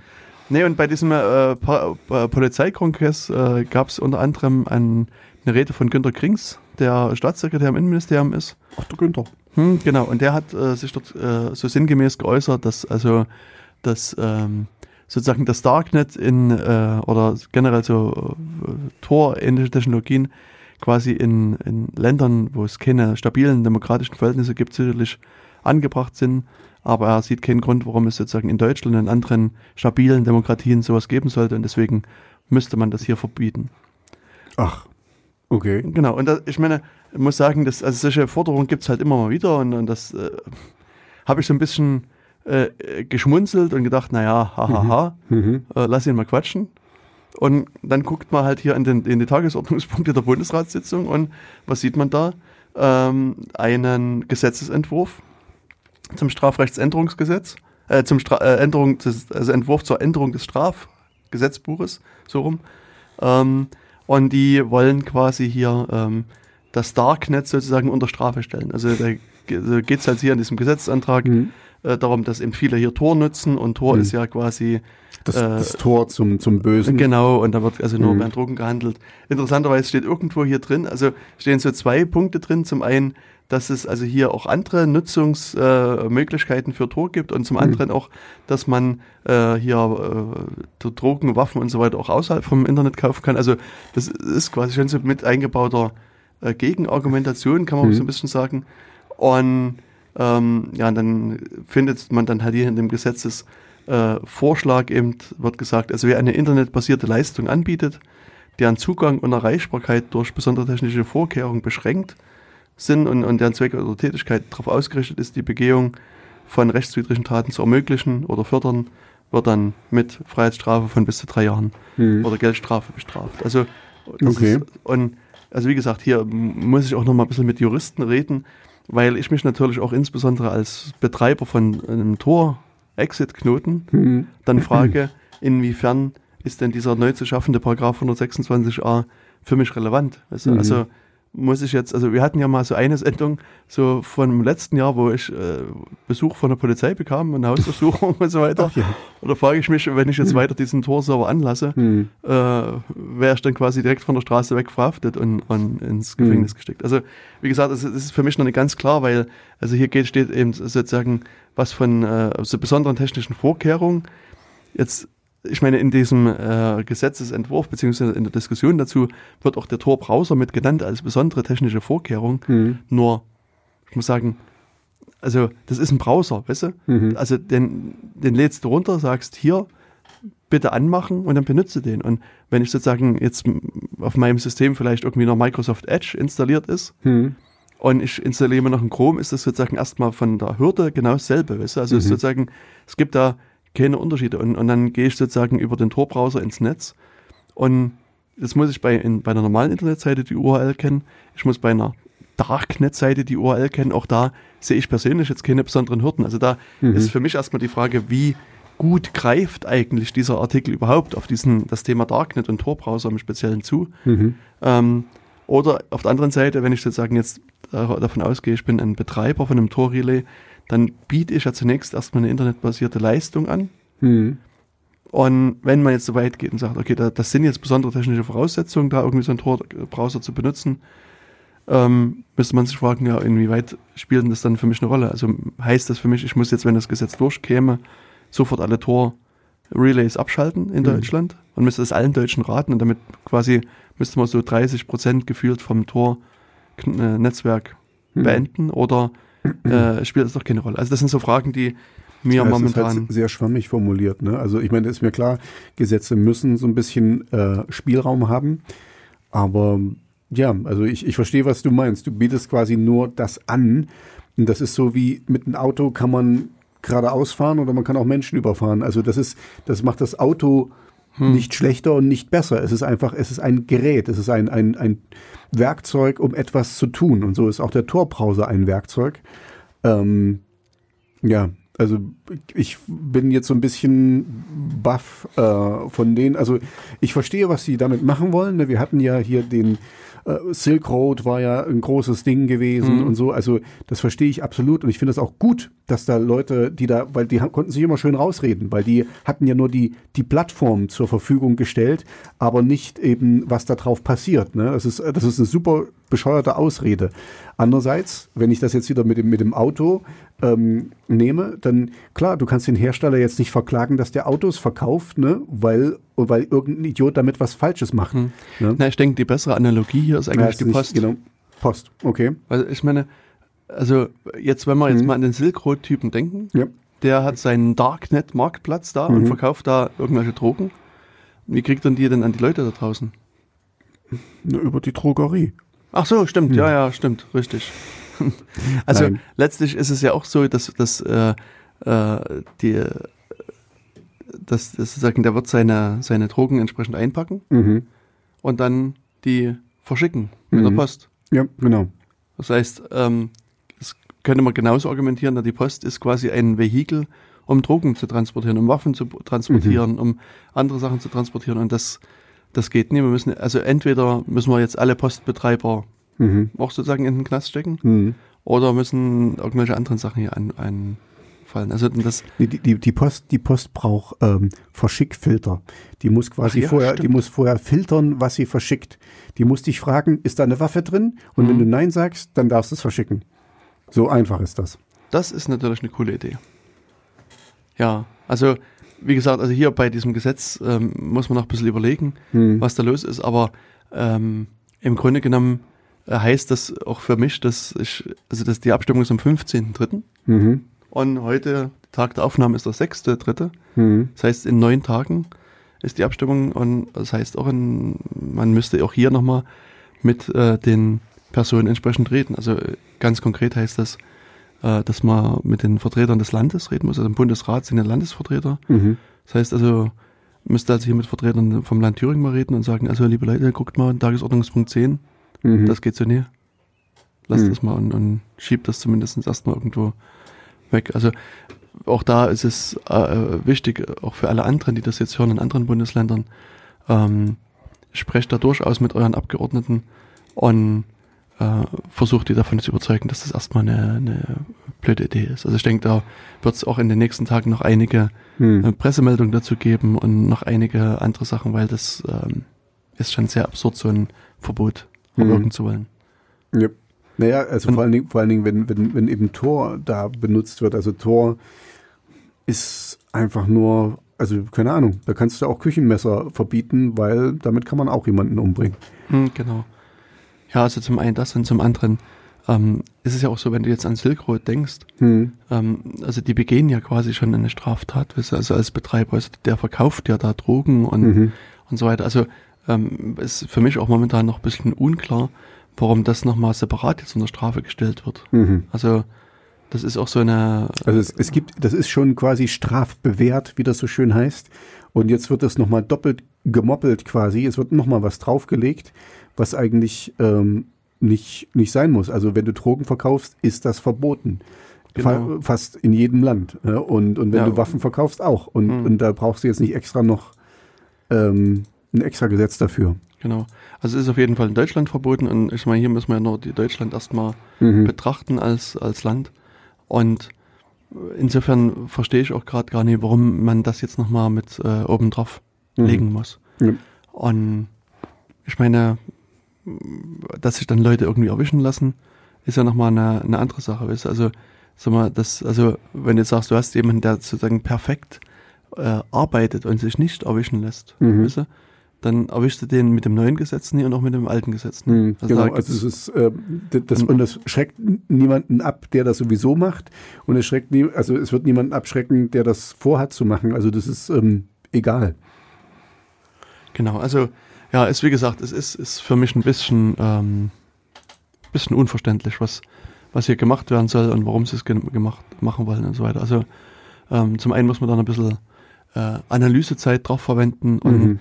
ähm, aber ich glaube, es ist schon sinnvoll, hier mit den Abgeordneten zu reden und zu sagen, dass das, äh, also nicht nur mit den Abgeordneten, sondern mit den Vertretern, die halt das jeweilige Bundesland vertreten und dann äh, die auch zu überzeugen, dass das keine gute Idee ist. Mhm. Genau, das war sozusagen der Punkt, der mir jetzt noch aufgefallen war und ähm, der mich vorhin doch etwas schockiert und ratlos äh, zurückgelassen hat. Genau, was haben wir denn noch, Tobias? Äh, Haben wir noch Themen oder müssen wir jetzt äh, auf müssen wir, jetzt, müssen wir jetzt reden? Ach du Schande. Hm. Nee, wir haben eigentlich alle, jetzt haben wir quasi alle aktuellen Themen durchgearbeitet. Jetzt könnten wir quasi anfangen mit dem Thema, was wir heute eigentlich besprechen wollten. Ich weiß noch nicht, weil also wir haben jetzt nur noch eine halbe Stunde Zeit, Hm. Ob sich das wirklich ob lohnt. sich das lohnt. Genau. Das, Ja, wir können auch das Lied, was ich mitgebracht habe, das geht knapp zwei Minuten, das können wir Mhm. jetzt quasi, wie oft kann man das in einer halben Stunde dann spielen? zwei Äh, Minuten ging das, also können wir 30 Mal hintereinander so eine 30 Schleife das Lied das spielen. machen. Das können wir auch machen. Genau. Ja, aber wir können ja vielleicht schon mal ähm, so ein bisschen Vorschau machen auf die Machen nächste. Sendung Okay. und, und legen das Thema so ein bisschen auf die nächste Sendung, weil ähm, das äh, Thema hier, was wir uns vorgenommen hatten, war ähm, Threat Modeling. Mhm. Das heißt, ähm, die Idee ist ja hier so quasi systematisch Gefahren äh, bei so einem äh, Thema zu erkennen. Also, und wir am Anfang sozusagen, als wir äh, die Sendung äh, überlegt und vorbereitet haben, ähm, war es so ein bisschen die Frage, was nehmen wir denn? Mhm. Und dann dachte ich, na gut, ähm, was ist denn so ein schönes praktikable Beispiel? Und das könnte ja sein, Tobias schafft sich irgendwie ein neues IT-Gerät an. Genau, und wir, wir hatten eigentlich eigentlich erst gedacht, ähm, äh, ein Pad, irgendwas, äh, oder Ein Tablet. Ein Tablet, genau, Entschuldigung. Und, und dann dachte ich, naja, also was viel, viel äh, interessanter wäre, wäre eigentlich ein, ein, ein Telefon, also ein Smartphone, weil ich glaube, ihr da draußen werdet alle mindestens ein Smartphone haben. Ähm, und was man da halt beachten muss. Aber dann haben wir darüber gesprochen und festgestellt, das ist sehr, sehr, sehr, sehr komplex, ähm, wie man das dann mit dem Smartphone macht. Und wir fangen erstmal mit was Leichteren an, haben wir dann uns entschieden. Genau, also der, der Weg dahin war nicht ganz so einfach. Und wir haben dann, sind dann so ein bisschen dahin gekommen, ähm, uns das mal an, an dem Thema E-Mail ähm, zu überlegen, beziehungsweise auch ähm, an dem Thema Messaging. Also sozusagen, das, also du willst irgendwie quasi so Kurznachrichten äh, an irgendjemanden schicken, an mich oder an irgendjemand anderes. Und das ist immer noch vergleichsweise äh, komplexes Thema, aber es lässt sich äh, eventuell hier besser handhaben.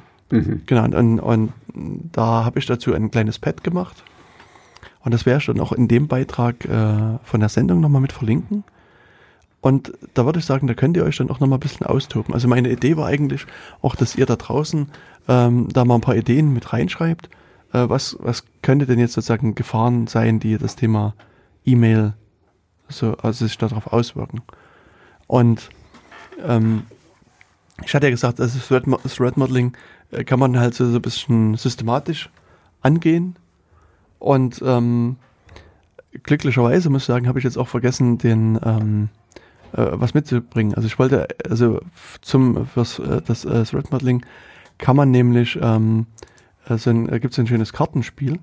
Ja. Und ähm, da hätte ich hätten wir jetzt so ein bisschen Karten spielen können. Ich habe aber dummerweise äh, die äh, dann wir das nächstes Spiel in meinem Schrank halt liegen lassen. Deswegen müssen wir es sowieso nächstes Mal machen. Mhm. Ähm, sozusagen, und das ist also dieses Kartenspiel, das heißt, äh, ja, Damit ihr uns beim Spiel zuhören könnt. richtig, genau. Na, dann kannst du deine Kamera mitbringen und dann wird Ja, dann natürlich müssen wir Kamera machen. endlich Kamera. Ja, be bevor der YouTube-Upload-Filter kommt, können wir das noch fix machen. Richtig.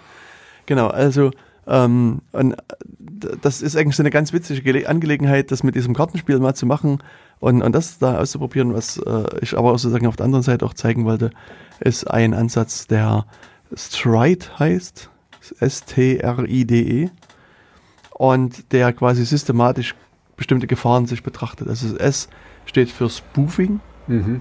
Äh, T. Tampering, R. Repudiation, E. Information Disclosure, D. Denial of Service und A. Elevation of Privileges. Das Okay. ist sozusagen, das sind also Begriffe, die aus dem Englischen kommen, also da, äh, das spielt sich ja im Englischen ab. Ähm, und Spoofing, sozusagen das, was jetzt erst gemacht wird, da geht es um die Täuschung. Also man versucht sozusagen, ähm, die Gegenseite irgendwie zu täuschen. Also wenn wir jetzt so an das Thema E-Mail denken, ähm, kann ich ja sozusagen vielleicht versuchen, ähm, dir eine E-Mail oder also mal jemand schreibt dir eine E-Mail Mhm. und ich als, als Angreifer versuche irgendwie eine E-Mail so zu konstruieren, dass die so aussieht, als käme die meinetwegen hier von Radio OKJ, obwohl Mhm. sie eigentlich von mir käme. Mhm. Das wäre so beim Beispiel E-Mail eine Möglichkeit. Also man versucht sozusagen irgendwie, äh, Mhm. dass da den, den eine- Schein zu den ändern. Oder Schein, den, ja. genau. Mhm. Genau. Also man will einfach äh, äh, vorgeben, dass man jemand anderes ist. Also ähm, diese, das Thema Authentifikation, Authentizität ähm, will man hier eben so ein bisschen brechen. Also äh, so wenn man so ein bisschen an, an IT-Sicherheit rangeht, wird dann immer über Schutzziele gesprochen. Mhm.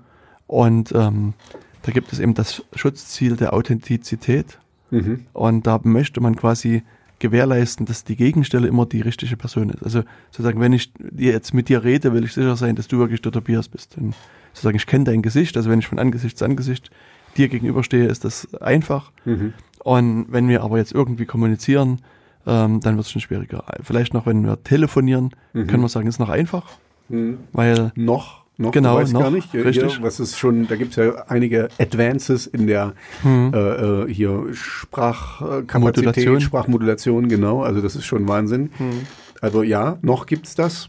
Und selbst jetzt hier, wenn wir Bildschirm telefonieren, also mit einem, mit einem Video, auch das kann man dann in, in Zukunft manipulieren. Also das ist schon, ist schon ein bisschen creepy, ne? Also das ist so, ähm, die Zukunft bringt viele, viele coole Sachen, aber eben auch ein bisschen, man muss schon sehr aufpassen. Aber deswegen sind wir ja hier für euch, der Jens und ich, mhm. damit wir auf äh, solche Sachen euch hinweisen. Genau, also das ähm, wäre sozusagen eine Möglichkeit, also so, sich einfach Gedanken darüber zu machen, wie kann man jetzt sozusagen das, das brechen? Also welche Möglichkeiten gibt es da, ähm, hier ähm, Spoofing zu betreiben? Und ähm, ja, wenn wir das so am, am äh, Thema E-Mail uns mal überlegen, ähm, da, ich meine, wie funktioniert denn eigentlich eine E-Mail? Weißt du das? Ähm, naja, eine E-Mail hat quasi einen Absender und einen Adressaten erstmal, ne? Und dann, äh, also Betreffzeile, schreibst du rein, hier, zack, äh, ich will mit dir reden. Äh, und dann wird die losgeschickt und wird quasi der, der Mail-Server, von dem die kommt, versucht, die Adresse zu finden, die du da eingegeben hast und sucht quasi im Internet den Mail-Server, auf den er da zugreifen muss, wo diese E-Mail quasi zu Hause ist, zu dem er die schicken soll. Und dann, da passiert noch irgendwas, wo die miteinander reden. Aber das, das kannst du wahrscheinlich besser beschreiben. Und dann kommt die quasi in dein Postfach. Wenn quasi out, äh, klar ist, aha, das ist die Adresse, die da gesucht wurde, dann wird das losgeschickt. Aber also das ist hier High Level. ähm, da passiert sicherlich noch einiges mehr an der technischen Front. Genau. Ja, und, äh, eben genauso, um sowas eben zu machen, da brauchen wir zum Teil ein bisschen mehr Einblicke eben auch in die Technik. Und ich meine, es, es, du öffnest, also ich gehe jetzt erstmal davon aus, dass du sozusagen einen ähm, normalen Mail-Client auf deinem Rechner, auf Mhm. deinem Handy oder wo auch immer Mhm. installiert hast. Also und da ist es halt erstmal so, dass wenn du jetzt die Mail, also erstmal das Programm öffnest, sagst Mhm. dir eine Mail, äh, öffnet sich halt irgendwie so ein Bildschirm und dann gibst du halt irgendwie einen Empfängeradresse, Mhm. Betreffzeile und dann Text der Mail und vielleicht irgendwas anderes noch. Wobei ich das schon seit langer, langer Zeit nicht mehr habe. Also ich, ich gehe immer direkt auf die Webseite, Google Mail, Proton Mail oder was auch immer ich benutze und schreibe direkt von dort. Also ich habe keinen, äh, das was du meinst, ist hier so wie äh, Outlook oder so, dass du das auf, auf deinem Rechner hast und über diesen Client dann Hm. schreibst. Da hatte ich früher Pegasus, war mein erstes, was ich da benutzt habe. Kennst du vielleicht auch noch? Äh, und so. Also das, das hat man früher so gemacht, aber jetzt gehe ich halt direkt online in, in das Web in den Webbrowser und schreibe von dort aus. Ja, das, da unterscheiden wir uns. Mhm. Ähm, ich mache das nie, würde ich na, na, Wegen, der, wegen der Verschlüsselung würde ich denken, oder? zum Beispiel, ja. Mhm. Und es ist auch so, dass das, also ich äh, habe das Gefühl, mit meinem Mail-Client einfach das Thema Mail besser handhaben zu können. Das heißt, also, was ich jetzt zum Beispiel mache, da kann man, es, es passt ja sagen, auch in Richtung Spoofing ganz gut. Mhm. Wenn ich jetzt E-Mails schreibe, setze ich zum Beispiel bestimmte Absender auch anders. Mhm. Weißt du, also zum Beispiel, so, also wenn mhm. ich jetzt, Okay. jetzt an Mailinglisten schreibe, Mhm. ähm, dann habe ich für einige Mailinglisten eine eigene Adresse, weißt du? Mhm. Das heißt, wenn ich sozusagen einer Mailingliste antworte, Mhm. dann wird sozusagen auch der, die Adresse anders gesetzt zum Mhm. Beispiel oder Mhm. ähm, Die Rücksendeadresse. die Rücksendeadresse oder ähm, einige Mailadressen werden vielleicht automatisiert verschlüsselt, andere Mhm. werden signiert und, und Mhm. also da habe ich so verschiedene Regeln einfach festgelegt, was ich jetzt mir mit dem Webmailer, ich weiß nicht, ob es gehen würde. Es, es würde gehen, also ich weiß, bei Proton Mail kann ich das machen. Mhm. Ich habe es aber nicht gemacht. Also da gibt es diese Möglichkeit, dass ich dann quasi verschiedene Adressen zu verschiedenen, also genau das, was du tust, wenn ich dir schreiben würde, kannst du mir eine andere Rückmeldeadresse machen. Aber damit habe ich mich nicht Ja. wirklich beschäftigt, muss ich zugeben. Genau.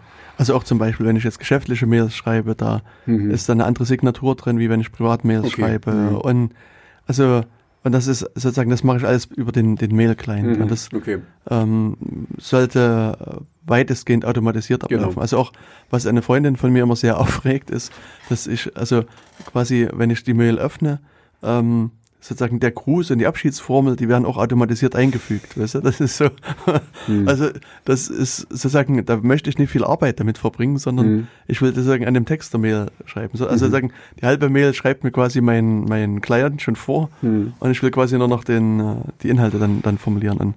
Ü- Übrigens habe ich, äh, also das ist auch ein bisschen, okay, sorry, das hat jetzt hier, das ist ein kleiner Sidestep, aber ähm, ich benutze ja viel Google Mail und die haben jetzt dieses, ähm, die haben jetzt so ein Ding, dass der automatisch dir Vorschläge gibt, was du schreibst. Also ähm, der erkennt quasi, was du eintippst und wohin das gehen könnte. Ja, weil oft hast du ja so Standardfloskeln und Sachen, die sagt, ja, ach, ich kümmere mich drum, da, da, da und so. Und dann äh, kannst du quasi mit, mit der Tab-Taste sofort das einfügen, was er dir da vorgibt und so. Also das ist auch ein bisschen creepy, weil das heißt, der liest ja mit, was du da schreibst. Aber so ist es halt. Genau. Also das ist halt das, Mhm. ist das schöne Feature von Google. Ja, das ist ganz nett. Das macht die Welt besser, weil ich schneller Richtig. tippen kann quasi. Genau. Ja, und das ist halt äh, eine Sache, die ähm, ich gerne mache. Also ich nutze halt gerne einen, einen Client. Und natürlich ist so, dass das Thema E-Mail-Clients auch äh, Bücher, Bände füllt, weil irgendwie alle ihre speziellen Probleme haben. Mhm. Aber ähm, ich nutze in dem Falle ein Programm namens Mut. Mhm. Und äh, wenn du auf die Seite des Clients gehst, da steht Mut sucks less. Was Mut, das Mut. Genau, was Mut, das Mut. Mhm. Genau, Mhm. weil es, das ist äh, von den äh, sozusagen schlechten Mail-Clients äh, der, glaube ich, am wenigsten schlechte. Ähm, vielleicht aber auch nicht, ähm, Okay. weiß man nicht. Ja, und ähm, genau, also wenn ich sozusagen eine Mail äh, schreibe, dann tippe ich die quasi in meinen Mut ein und sage dann, wenn die fertig ist, bitte Mhm. schick die mal los. Mhm. Und dann beginnt sozusagen der Spaß. Und das, also, und deswegen muss man es ein bisschen einschränkend sagen, weil jetzt, wenn du Gmail benutzt, die machen im Hintergrund ein bisschen was anderes. Also Mhm. da funktioniert das ein bisschen anders. Äh, deswegen hatte ich gesagt, es muss an Mail-Client denken, beziehungsweise auch an, also, also wie Proton-Mail, die vermutlich auch SMTP nutzen als Protokoll, das weiß ich aber Mhm. auch nicht ganz genau. Ähm, also bei denen funktioniert es ähnlich. Da fängt jetzt der Rechner an, erstmal zu arbeiten. Weißt, mein Rechner sieht dann, ah, da kommt also eine Mail, Mhm. die geht an Tobias Mhm. bei Protonmail. Ich muss überlegen, wie krieg ich die dahin? Mhm. Das liegt die an dem Rechner rum. Wie kommt die jetzt zum Tobias? Mhm. Hm. Port 80. Wenn er da äh, anklopft, mein Rechner, Port Weiß ich 80, nicht. Weiß ich nicht. sagt er, War das nicht der, der immer offen ist? genau, da sagt Hm. der Rechner, Port 80, ich habe mit Mails nichts zu tun, geh weg. Ich will Stroh 80. Genau, ich will Stroh 80. Hier gibt's Hm. nur Webseiten und zwar nur unverschlüsselte. Okay. Nee, also was, was äh, aber äh, mein Rechner erstmal wissen will, wie, wie kommt er jetzt, wie kriegt er die Mail zu dir transportiert? Weißt du, das ist ja Punkt eins. Mhm. Also, das ist so ein bisschen die Frage. Also, die, ich habe hier eine Mail die soll zu, meinetwegen zu Protonmail.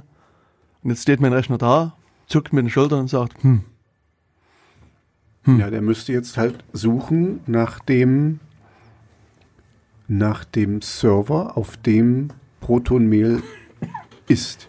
Also wo meine, wo meine Adresse quasi zu Hause ist. genau. Und das macht er auch. Ja. Da sieht jetzt eben, aha, das geht an Tobias at Protonmail. Und dann fragt er im Internet rum, sagt mal, Wo, wo ist er? wo, wo, ist wo kann ich denn die Mail abliefern, die da zu Protonmail gehört?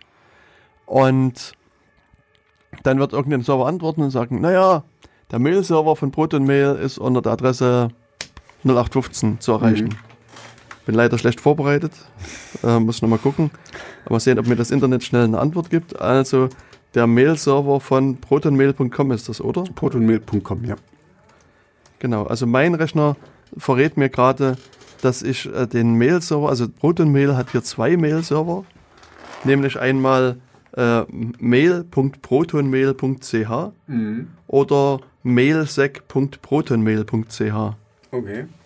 Das sind sozusagen, die ist erstmal die Antwort, die jetzt äh, mein Rechner zurückgekriegt hat. Und dann würde der nochmal fragen, ey, wie sieht's denn aus? Äh, der Rechner mail.protonmail.ch, was hat denn der für eine IP-Adresse? Hast du die IP-Adresse. Okay. Genau, und da äh, kriegt er dann die Antwort auch, das ist 185.70.40.101. Und dann, Dann weiß mein Rechner, mir mal. genau, und dann weiß mein Rechner, Mensch, jetzt weiß ich Bescheid, jetzt nehme ich das, das Paket Mail, klemme mir es unter den Arm und renne los zu dem Rechner da drüben, 100, äh, wie war es, 85 und so weiter, und schicke das theoretisch ab. Mhm. Theoretisch. Und praktisch läuft es so, dass mein Rechner sagt, hm, hm, ich weiß zwar die Adresse, Mhm. aber jetzt komme ich zu dem Rechner von ProtonMail und sag, hey Rechner, ich habe hier eine Mail für dich. Bitte, nimm sie doch mal. Mhm. Und dann sagt der Rechner, na, warte mal, du kommst vom DSL-Account. Was soll denn das? Mails von DSL-Accounts nehme ich erstmal schon mal gar nicht entgegen. Geh mal schnell wieder nach Hause in dein Spielzimmer. Geh woanders spielen. Genau. Ja, okay. Und deswegen ist das eine Sache, die äh, in der Regel nicht funktioniert, die ähm, sozusagen eben aufgrund dieses Spam-Problems im Netz halt so ein Ding ist. Das heißt, in, in aller Regel wird es so sein, dass äh, der Weg nicht gegangen wird, sondern vielmehr wird mein Rechner äh, wissen, ah, da kommt eine Mail. Ich weiß da was. Die schicke ich nämlich Mails. Schicke ich nicht direkt an Proton Mail, sondern ich habe bei mir, weiß ich, da gibt es einen Mail-Server von meinem Provider Mhm. keine Ahnung, von, weiß nicht, wer jetzt hier der Provider ist. Ähm, in der Regel kriegt man das zu erfahren, weil man, wenn man irgendwie eine E-Mail-Adresse registriert. Mhm. Also äh, zum Beispiel äh, Google bietet halt einen äh, Mhm. Mail-Server an, wo ich dann. Mails einliefern kann. Oder eins, und- eins und eins. 1 und so, 1, also, GMX ja, hm. und Mhm. wo auch immer ihr seid. Ähm, Gibt es also einen Mail-Server und das heißt, mein Rechner jetzt nimmt die Mail und gibt die bei diesem Mail-Server ab und sagt, hier, ich habe eine Mail von Tobias Mhm. für bei Proton Mail, ähm, gibt die mal weiter, nimmt er die entgegen. Aber grundsätzlich ist erstmal selber, man muss erstmal die IP-Adresse auch von dem anderen rausfinden, wenn die nicht eingetragen wäre, Mhm. schickt die dann hin und der Mail-Server wird dann eben gucken, wie kriegt er die Mail dann weiter. Also dann gibt er die eventuell dann direkt bei Proton Mail ab oder es wird nochmal über ein paar Zwischenhubs geschickt und wird dann äh, bei Proton Mail abgegeben und dann wirft die Proton Mail in dein Postfach rein und bei dir auf deinem Handy macht's bling oder auf deiner Webseite macht's bling und dann ist eine Mail quasi von mir da. Mhm. Und interessanterweise, also das ist jetzt so, so ein bisschen Protokolldetail, also nur ganz kurz, ähm, ist es jetzt so, dass der ähm, Server meldet sich jetzt bei, also der Mail-Server von deinem Provider, meldet sich beim Proton-Mail, Mail-Server ähm, und sagt hier, klopf, klopf, klopf, ich habe da eine Mail. Mhm. Und also sozusagen, der meldet sich an und sagt, hier, mein Hostname ist so und so, Hostname ist so und so, also mein Mhm. quasi Internetname. Und dann habe ich eine E- E-Mail, die kommt von. Da gibt es also sozusagen ein, ein technisches Merkmal, das heißt äh, Mail from. Mhm. Und die soll an Tobias gehen, Recipient to. Mhm. Und das, dann prüft sozusagen der Mail-Server von Proton Mail, aha, passt das soweit? Also der guckt ja, was für eine, was, was ist der einliefernde äh, Rechner, was hat er für eine Adresse und verwalte ich überhaupt diese E-Mail-Adressen, um die es da geht und so weiter und so weiter. Und dann sagt er, okay, dann gib mal die Mail her. Und dann fängt da dein anderer Mail-Server an, sozusagen die Schritt für Schritt dann, dann dem zu übertragen. Also da steht dann eben da, äh, Subjekt, Doppelpunkt ist das und das, from, und das ist jetzt ein wichtiger Punkt, from-Adresse ist so und so, to-Adresse ist so und so, äh, und Zeit ist die und die. Und übrigens, das ist der Text und da ist noch ein Anhang und so weiter und schickt das dann. Genau, also los. man, man hat ja eigentlich, ich glaube, bei fast jedem E-Mail-Programm, was ich bisher benutzt habe, kannst du dir den Header anzeigen lassen, wo eben genau das drinsteht. Das Genau. ist dieses Übergabe-Ding. Also von wo kommt's, wo sollte es hin und über wo ist es gegangen. Man- Da hast du oft auch die Hubs, Hops Richtig. oder Hop- Hops heißt das richtig, ne? Genau. Äh, mit drin, also über welche Server es geroutet wurde und so. Also das ist so ein kleiner, so ein kleiner Schnipsel meistens. Hm. Genau. Und jetzt siehst du aber, du hast sozusagen zweimal so eine Angabe, woher kommt die Mail und wohin soll sie gehen. Also Mhm. zum einen sozusagen bei dem Anklopfen, wo er sagt, ach übrigens, ich bin der Mail-Server so und so, sagt er, die Mail kommt von Mhm. Person und geht an die Person. Mhm. Und dann später, wenn sozusagen die Mail dann übertragen wird, ist dann nochmal das Feld. Und die, die beiden Felder sind aber voneinander entkoppelt. Okay. Das heißt sozusagen, wenn ich die Mail einliefere, Mhm. kann ich jetzt sagen, ach, die Mail kommt von Jens, Kubiz, Jens Kubizil und geht an Tobias. Mhm. Und sozusagen in den in diesen Mail-Text schreibe ich rein, die kommt aber äh, von äh, Angela Merkel und geht Ah, an ist- Walter Steinmeier. Da, das ist da, wo du deine, deine Magic machen kannst, Genau. quasi, wo du noch was anderes mitgibst. Mhm.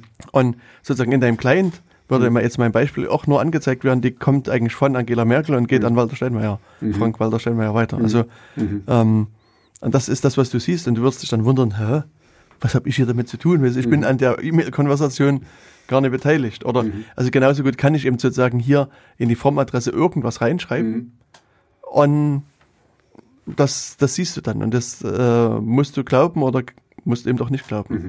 Und ein prominentes Beispiel ist sind natürlich Spam-Mails. Also wenn man sich mal die Spam-Mails anguckt, also ganz beliebte Masche momentan ist äh, so eine Mail, wo gesagt wurde, ja, du bist gehackt worden. Äh, zahl mir doch mal so und so viel Bitcoin. Also da ist dann so, also die äh, steht im Betreff auch irgendwas, ja, du wurdest gehackt und tralala. Und im Text der Mail steht, ähm, äh, die, diese E-Mail ist unverfolgbar. Ich, du, wie du oben siehst, ist die nämlich von deinem Account an deinen Account geschickt worden. Also das, meinetwegen, da steht wirklich von Adresse Jens Kubizil und an Adresse Jens Kubizil. Und so soll es den Eindruck erwecken, dass jemand gehackt worden und dann eben äh, schreiben die Typen dann ja und äh, wir haben dich gefilmt, wie du heimlich auf Pornoseiten rumsurfst und, und wenn du das, das Video gelöscht haben willst, dann zahl uns so und so viele Geldeinheiten an das und das Konto und und ich, also ich frage mich immer, ob das funktioniert, ob da wirklich Leute nennenswert ich glaub, Geld. Ich, ich glaube schon. Also ich meine, sonst für mich ist immer das Ding. Also ich habe ja auch meine meine Reservations oder Reservierungen mit mit Spam. Ähm, aber ich denke immer, die Leute würden sich keine Mühe machen, wenn das nicht mehr funktioniert. Also da wird es eine neue Masche. Also es gibt ja immer noch den nigerianischen Prinzen und den ganzen Kram. Ja, also weil immer noch Leute drauf reinfallen. Und ähm, so wie ich das sehe, es gibt ja auch immer wieder neue Nutzer, weißt du, also jetzt neue Generationen, die eben äh, Flücke werden mit dem Internet und die haben noch nicht alles gehört, weißt du? Also für uns ist das, wir hören das zum tausendsten Mal gefühlt, ne? Aber für die ist das dann neu. Und also ich glaube, hatten wir nicht mal darüber geredet, wenn nur zwei Prozent von den ganzen Kram, wenn das verfängt, dann hat sich ja schon gelohnt. Das sind ja automatisierte Kampagnen. Das ist ja nicht so, dass sie sich hinsetzen und jedes einzelne äh, Ding umtragen und so. Also ich bin auch immer überrascht, dass die Leute darauf reinfallen, aber deswegen unterhalten wir uns ja hier, Jens, ne, dass, dass wir die Leute darauf vorbereiten, dass es eben leider solche Sachen gibt und dass wir die ein bisschen cleverer machen und dass die nicht auf sowas reinfallen. Richtig. Genau, und, und das ist eben so eine Möglichkeit, eben äh, hier Spoofing zu machen, indem man einfach den ähm, Mail-Header quasi ändert, also indem man einfach hier da vorgibt, dass die Mail wirklich jetzt von dir kommt oder von irgendeiner anderen Person. Und da schützt jetzt sozusagen das Mail-Protokoll zunächst erstmal gar nicht davor. Das heißt also, ein, eine mögliche Gefährdung, die man jetzt sozusagen in dem ersten Schritt, also ich habe es jetzt ein bisschen länglich ausgeführt, ähm, rausfinden würde, wäre eben dieser Spoofing-Schritt. Also dass du wirklich sozusagen hier ähm, eine Fälschung hast und du kriegst quasi eine Mail und denkst, uh, die kommt ja von der Person oder jener Person und dabei stimmt das gar nicht. Und das ist also sozusagen, das wäre jetzt äh, eine mögliche Gefährdung, die man eben in, dem Schritt feststellt. Und jetzt würde man sozusagen ähm, hier versuchen, systematisch so mal durch diese, den Verlauf, deswegen habe ich auch nochmal versucht, das Bild zu erklären, wie E-Mail funktioniert, sozusagen Schritt für Schritt mal durchzugehen und, und zu überlegen, an welchen anderen Stellen könnte man jetzt noch den Hebel ansetzen und noch irgendwie sozusagen Täuschungs-, Manipulationsmanöver da Ge- erfolgreich. Genau, also mich würde dann auch vor allen Dingen mehr interessieren, also ja, also klar, müssen wir drüber reden, aber äh, wie kann man sich davor schützen? Ähm, das das wäre dann, ich meine, da, da werden wir sicherlich drauf hinarbeiten, Richtig. weil das, das ist eigentlich das, ähm, wenn wenn jetzt so, wenn du mir das jetzt so erklärst, wüsste ich jetzt gar nicht, wie ich das erkennen sollte. Da brauchst du entweder ein Programm oder keine Ahnung, wo, wie man, wie man das dann erkennt, Hm. wenn das gut gemacht ist. Wenn es gut gemacht ist, wird es schwer. Da kommen wir aber noch hin. Also, weil, also momentan ist mein Ziel erstmal quasi die Gefährdung zu erkennen. Mhm. Okay, und dann später. Und dann, wenn man die dann hat, dann kannst du nämlich sagen, okay, jetzt, jetzt müsst ihr über die äh, Schutzmaßnahmen entsprechend Gegenmaßnahmen, nachdenken. ja. Hm. denken. Quasi ein bisschen ähm, Risikominimierung betreiben. Genau, dann, äh, also sozusagen, das ist erstmal der Punkt eins, äh, äh, der hier im Englischen mit äh, Spoofing äh, bezeichnet wird. Dann ähm, ist äh, das, das zweite Thema heißt äh, Tempering, so von to temper. Mhm. Ähm, also ich habe es versucht, mal ins Deutsche mit Fälschung zu übertragen. Also so hier versucht man jetzt Möglichkeiten zu finden, äh, wie man Daten äh, irgendwie verändern oder fälschen kann. Also Mhm. entweder Daten, die übers Netzwerk gehen, Daten, die auf der Festplatte liegen ähm, und so weiter. Also und zwar möglichst unbemerkt. Also irgendeine unberechtigte Person kann sozusagen da irgendwas manipulieren. Mhm. Ja, also so ein Datenpaket abfangen und dann irgendwas ändern in dem Richtig. Ding oder so. Mhm. Genau, und dann, wenn wir uns wieder überlegen, wie so eine E-Mail sozusagen von einem Rechner zum nächsten kommt, Mhm. ähm, wäre die Frage, fällt dir da was ein an Manipulationsmöglichkeiten, Fälschungsmöglichkeiten also in dem Sinne? Naja, man könnte, also man könnte die quasi abfangen, ähm, wenn die, wenn die durchs, durchs Internet schwirrt und dann ähm, halt irgendwas ändern, äh, den, also keine Ahnung, den, den Inhalt der Adresse ändern. Ich, ich glaube, ich habe jetzt so im Hinterkopf irgendwie gerade, da war mal auf dem CCC, wo eben ähm, jetzt hier Bank äh, beim, beim Online-Banking quasi, wenn man dann da das abfängt und seine eigene Kontonummer einträgt, was ja relativ sinnvoll ist äh, äh, für den Hacker. Ähm, ähm, genau, also ich könnte mir jetzt nur vorstellen, dass man die, wenn die rumschwirrt, also wenn die gerade kommuniziert mit dem, mit dem ähm, äh, Server, dass man da halt irgendwas ändern kann. Also jetzt, ich, ich, da fehlt mir das Wissen, wie, wie sehr man da reingucken kann oder so. Ähm, weil was ich weiß, ist, man sieht ja die Pakete, die da rumschwirren. Normalerweise sind die ja verschlüsselt und man kommt nicht so ohne weiteres ran. Ja. Und aber ja, also ich, ich, ich kann es dir nicht beschreiben. Man kann halt den Inhalt der, der Mail ändern. Aber wie, weiß ich nicht. Na, gucken wir da also ein bisschen so auf diesen Verlauf zurück, weißt du? Dein, du schreibst eine Mail, Mhm. drückst auf Senden Okay, und dann fragt dein Rechner wieder nach IP-Adressen genau. und weiß dann, okay, das ist der Server vom Betreiber und schickt die dahin. Mhm. Und jetzt stell dir vor, du bist hier, sitzt im OKJ, musst jetzt dringend eine Mail schreiben, schreibst die, schickst sie raus. Ja. Dann äh, wird ja sozusagen, also geht die hier im OKJ, beginnt ihren Weg Mhm. und versucht sich jetzt sozusagen irgendwie vorzuarbeiten, so in dem, in deinem Falle Proton-Mail. Mhm. Und jetzt könnte man natürlich annehmen, dass der Betreiber des OKJ-Netzes bösartig ist und versucht sozusagen äh, Tempering-Attacken zu fahren. Das heißt, der guckt quasi permanent mit so einer großen Mail-Lupe in sein Internet Mhm. und versucht sozusagen Mails zu finden, die durch, die durch sein Netz laufen. Und jetzt, ah, seht ihr auf einmal, Mensch, da kommt auch eine Mail vom Tobias. Mhm. Und sozusagen, in dem Fall ist jetzt sozusagen die Person äh, an der richtigen Stelle und die kann sagen, oh, jetzt nehme ich wieder, vorhin hat man ja sozusagen die Gebührenschere, die da gezückt wurde. Mhm. Der nimmt sozusagen seine große Mailschere und schneidet sozusagen deine Mail ab und, und schmeißt die in den Papierkorb. Also sozusagen, der kann ja ins Netzwerk eingreifen, kann die Mhm. ganzen Datenpakete, die im Netzwerk hier durchlaufen, eben auch anfassen. Mhm. Und da könnt ihr jetzt eben sagen, also bei deiner Mail einfach sagen, okay, pff, die nehme ich jetzt und ähm, schneidet erstmal raus, ändere da ein paar Worte oder ändere den Text ich, und ich sehe ja quasi, wo die herkam, wo die hingeschickt wird und, und nach den Änderungen schicke ich die weiter auf den Weg. Mhm. Und dann würde die, stell dir vor, machst mit mir einen Vertrag jetzt, du sagst, Mensch Jens, für deine Superleistung kriegst du jeden Tag, äh, jeder, bei jeder Sendung zwei Überraschungseier. Mhm. Und jetzt kenne ich vielleicht den Admin gut und denke, Mensch, zwei Überraschungseier ist ein bisschen wenig. Sag dem, hey, wenn Tobias die Mail schreibt, mach mal eine Null hinten dran, mach mal 20 Überraschungseier. Weißt du, dann kommt die Mail bei mir an Mhm. und ist sozusagen unterwegs getempert worden. Mhm. Und, und ich freue mich, weil da äh, 20 Mails drin stehen. Also das ist sozusagen Mhm. schon hier der Betreiber, der lokale Betreiber in deinem Netz, dein ISP sozusagen, kann eben da äh, die Mail manipulieren und ändern. Mhm. Und dann immer quasi an allen Stellen, wo die Mail so lang fließt und läuft, Mhm. die, da wären halt Leute in der Lage, äh, sozusagen den Mailtext zu sehen, den entsprechend zu ändern. Und am Ende kommt irgendwas an, was du gar nicht geschrieben hast.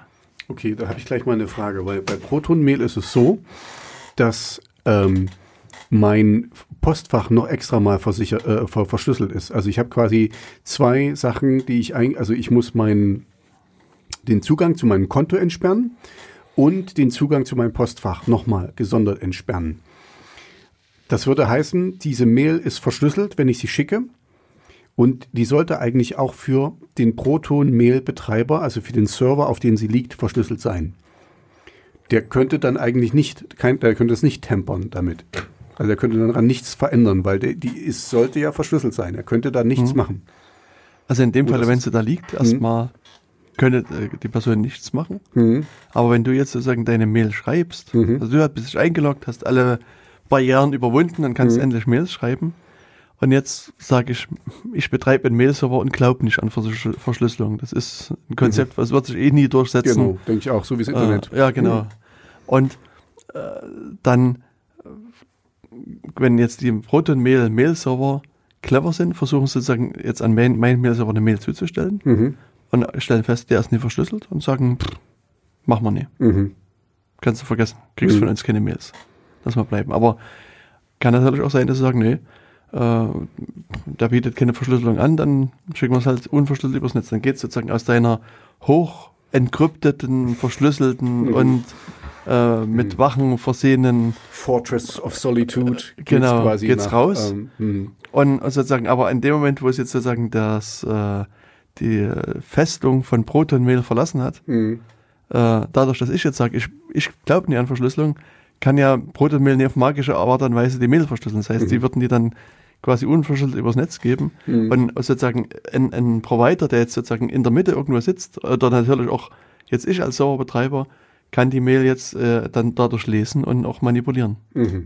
Okay. Obwohl die aus deiner Fortress quasi, Mhm. Super, äh, genau. Also ich habe sie quasi unter, unter höchst äh, Sicherheitsvorkehrungen geschrieben, aber da du das sonst nicht lesen könntest, sonst würdest du nur irgendwie was Kryptisches an, Mhm. angezeigt bekommen, Mhm. wird sie quasi unverschlüsselt geschickt und dann ist das quasi alles hinfällig, was ich gemacht habe. genau so ist es. Hm. Okay. Also das ist halt so ein bisschen das, äh, das Ding hier. Hm. Und also hier muss man eben sagen, dass quasi jeder, jede Stelle, wo die Mail langläuft, ähm, hat zunächst erstmal die Möglichkeit, da auch Manipulationen vorzunehmen. Okay. Immer sozusagen unter der Voraussetzung, dass hier keine Verschlüsselung stattfindet. Also das, deswegen, da sind wir jetzt schon wieder Hm. bei dem Punkt, was kann man dagegen Schritte tun? Ja, okay. Hm. Also Verschlüsselung ist natürlich hier so ein Weg, ähm, sich ein bisschen davor zu schützen. Ähm, ja, das ist also eben so eine Möglichkeit, wie man sowas tempern könnte. mhm. Und vielleicht ähm, äh, auch der Aufruf an euch da draußen, fällt euch ja noch mehr ein, was man so äh, an Tempering betreiben könnte. Also es geht sowohl an, um, um Daten im Netzwerk, Daten, die im Fluss sind, wie auch Daten, die auf dem Datenträger liegen. Also wenn euch da was einfällt, äh, tragt es in das Pad ein.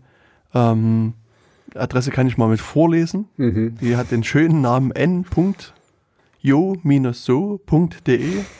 slash RIS 34-TM.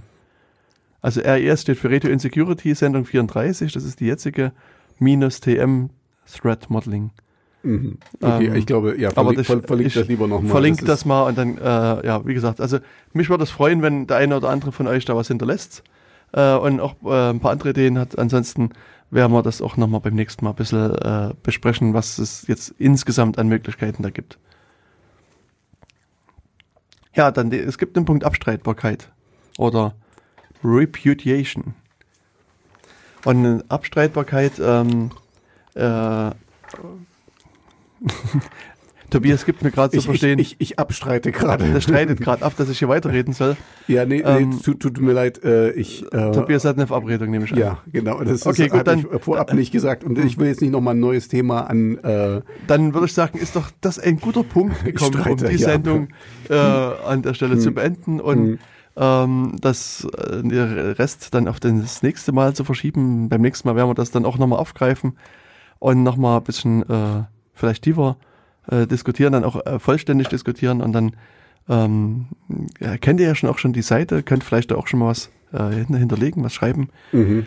Und äh, vielleicht kann man dann auch mit dem, was ihr so schreibt und geschrieben habt, auch entsprechend arbeiten. Ansonsten versuche ich dann bei, beim Mhm. nächsten Mal auch ein bisschen ausführlich meine Ideen äh, da zu verfolgen. Ich wollte jetzt einfach Mhm. nur mal ein paar Ansätze geben. Ja, ja, nee, absolut. Was, was mir helfen würde, aber das, das können wir dann vielleicht auch noch machen äh, zusammen, ist, ähm, ich, ich hätte gerne so ein, so ein, ähm, eine schematische Zeichnung, wie das so funktioniert, weil dann kann ich mir das ein bisschen besser vorstellen. Also ich hatte das schon mal gesehen, aber das ist wirklich lange her. Also wie auch quasi eine IP-Adresse umgewandelt, wird, also andersrum, wenn, wenn du www das eingibst und so, dann wird ja das umgewandelt in eine IP-Adresse, in Nummern, die dann gesucht werden und so. Also ähm, da gibt garantiert im Internet irgendwelche Schematas, wo wir das eben auch ähm, schön, ich meine, das ist jetzt fürs Radio doof, aber dann, wenn wir dann das nächste Mal drüber reden und wir würden das mit verlinken, fände ich das ganz gut, weil ich kann mir das dann immer besser vorstellen, wenn ich das nochmal sehe, wie, wie, keine Ahnung, das ist hier der Mailserver, dann da Mail und dann geht das über drei Hops und dann äh, da, da, da und wo, wo dann so die, diese Knotenpunkte sind und was da alles so dazwischen geschoben wird. Das finde ich persönlich ganz gut. Okay, na vielleicht schaffe ich das irgendwie noch zu zeichnen. Ich Du musst es gar nicht, ich glaube, du musst es gar nicht zeichnen. Da gibt's, Ich mache ein Video. Da gibt da gibt's sicherlich was im Internet. Okay, So eine Schemata. bestimmt. How Garantiert. Email works. Gen- Genau, also es ist ja nichts Außergewöhnliches. Wir müssen Richtig. es einfach nur, ähm, also es ist für mich, ich kann da auch selber danach suchen und dann gucken wir mal, ob das äh, äh, ähm, copyrightfrei ist und ob wir das da verlinken dürfen. Richtig. Ansonsten zeichne ich es nach oder zeige es meiner Tochter, die zeichnet es nach. Genau. In diesem Sinne würde ich sagen, äh, beenden wir die Sendung an der Stelle. Ähm, äh, ganz zum Abschluss haben wir natürlich nochmal eine hervorragende neue Musik, die Keine Kosten und ähm, Mühen gespart. genau. Äh, Tobias hat quasi äh, im Schweiße seines seiner Füße die äh, neue Musik hier gemacht. Ähm, magst du was zum Titel verraten? Das ist, äh, also ich hatte jetzt eine lange, lange Dürrephase, muss ich gestehen, wo, wo ich nicht, wo ich irgendwie nichts äh, gemacht habe und endlich bin ich wieder so aus meiner Starre erwacht und habe mal ein kleines Lied gemacht. Das ist wirklich nur ein kleines Lied und das ist für mich so ein, äh, das habe ich in zwei Stunden gemacht, inklusive Textschreiben und allem drum und dran. Aber ich hatte echt Lust, mal wieder so einen schönen kleinen Elektro-Popper, IBM äh, Songchen zu machen. Und das ist der jetzt. Der heißt Voices. Okay, das hören wir also gleich. Äh, Wir würden uns freuen, wenn wir euch am 23.03. alle um 14 Uhr auf dem Holzmarkt sehen. Yep. Ähm, und ansonsten hören wir uns dann beim nächsten Mal, bei der nächsten Sendung. Genau. Und bitte, bitte schreibt äh, uns hier ähm, über das Fettmodeling. Ich glaube, das betrifft uns alle und wir können da alle was lernen. Also bitte seid da auch aktiv. Wenn ihr Fragen habt, äh, wir würden die gerne beantworten. In diesem Sinne, bleibt sicher und bis bald. Ciao. Tschüss.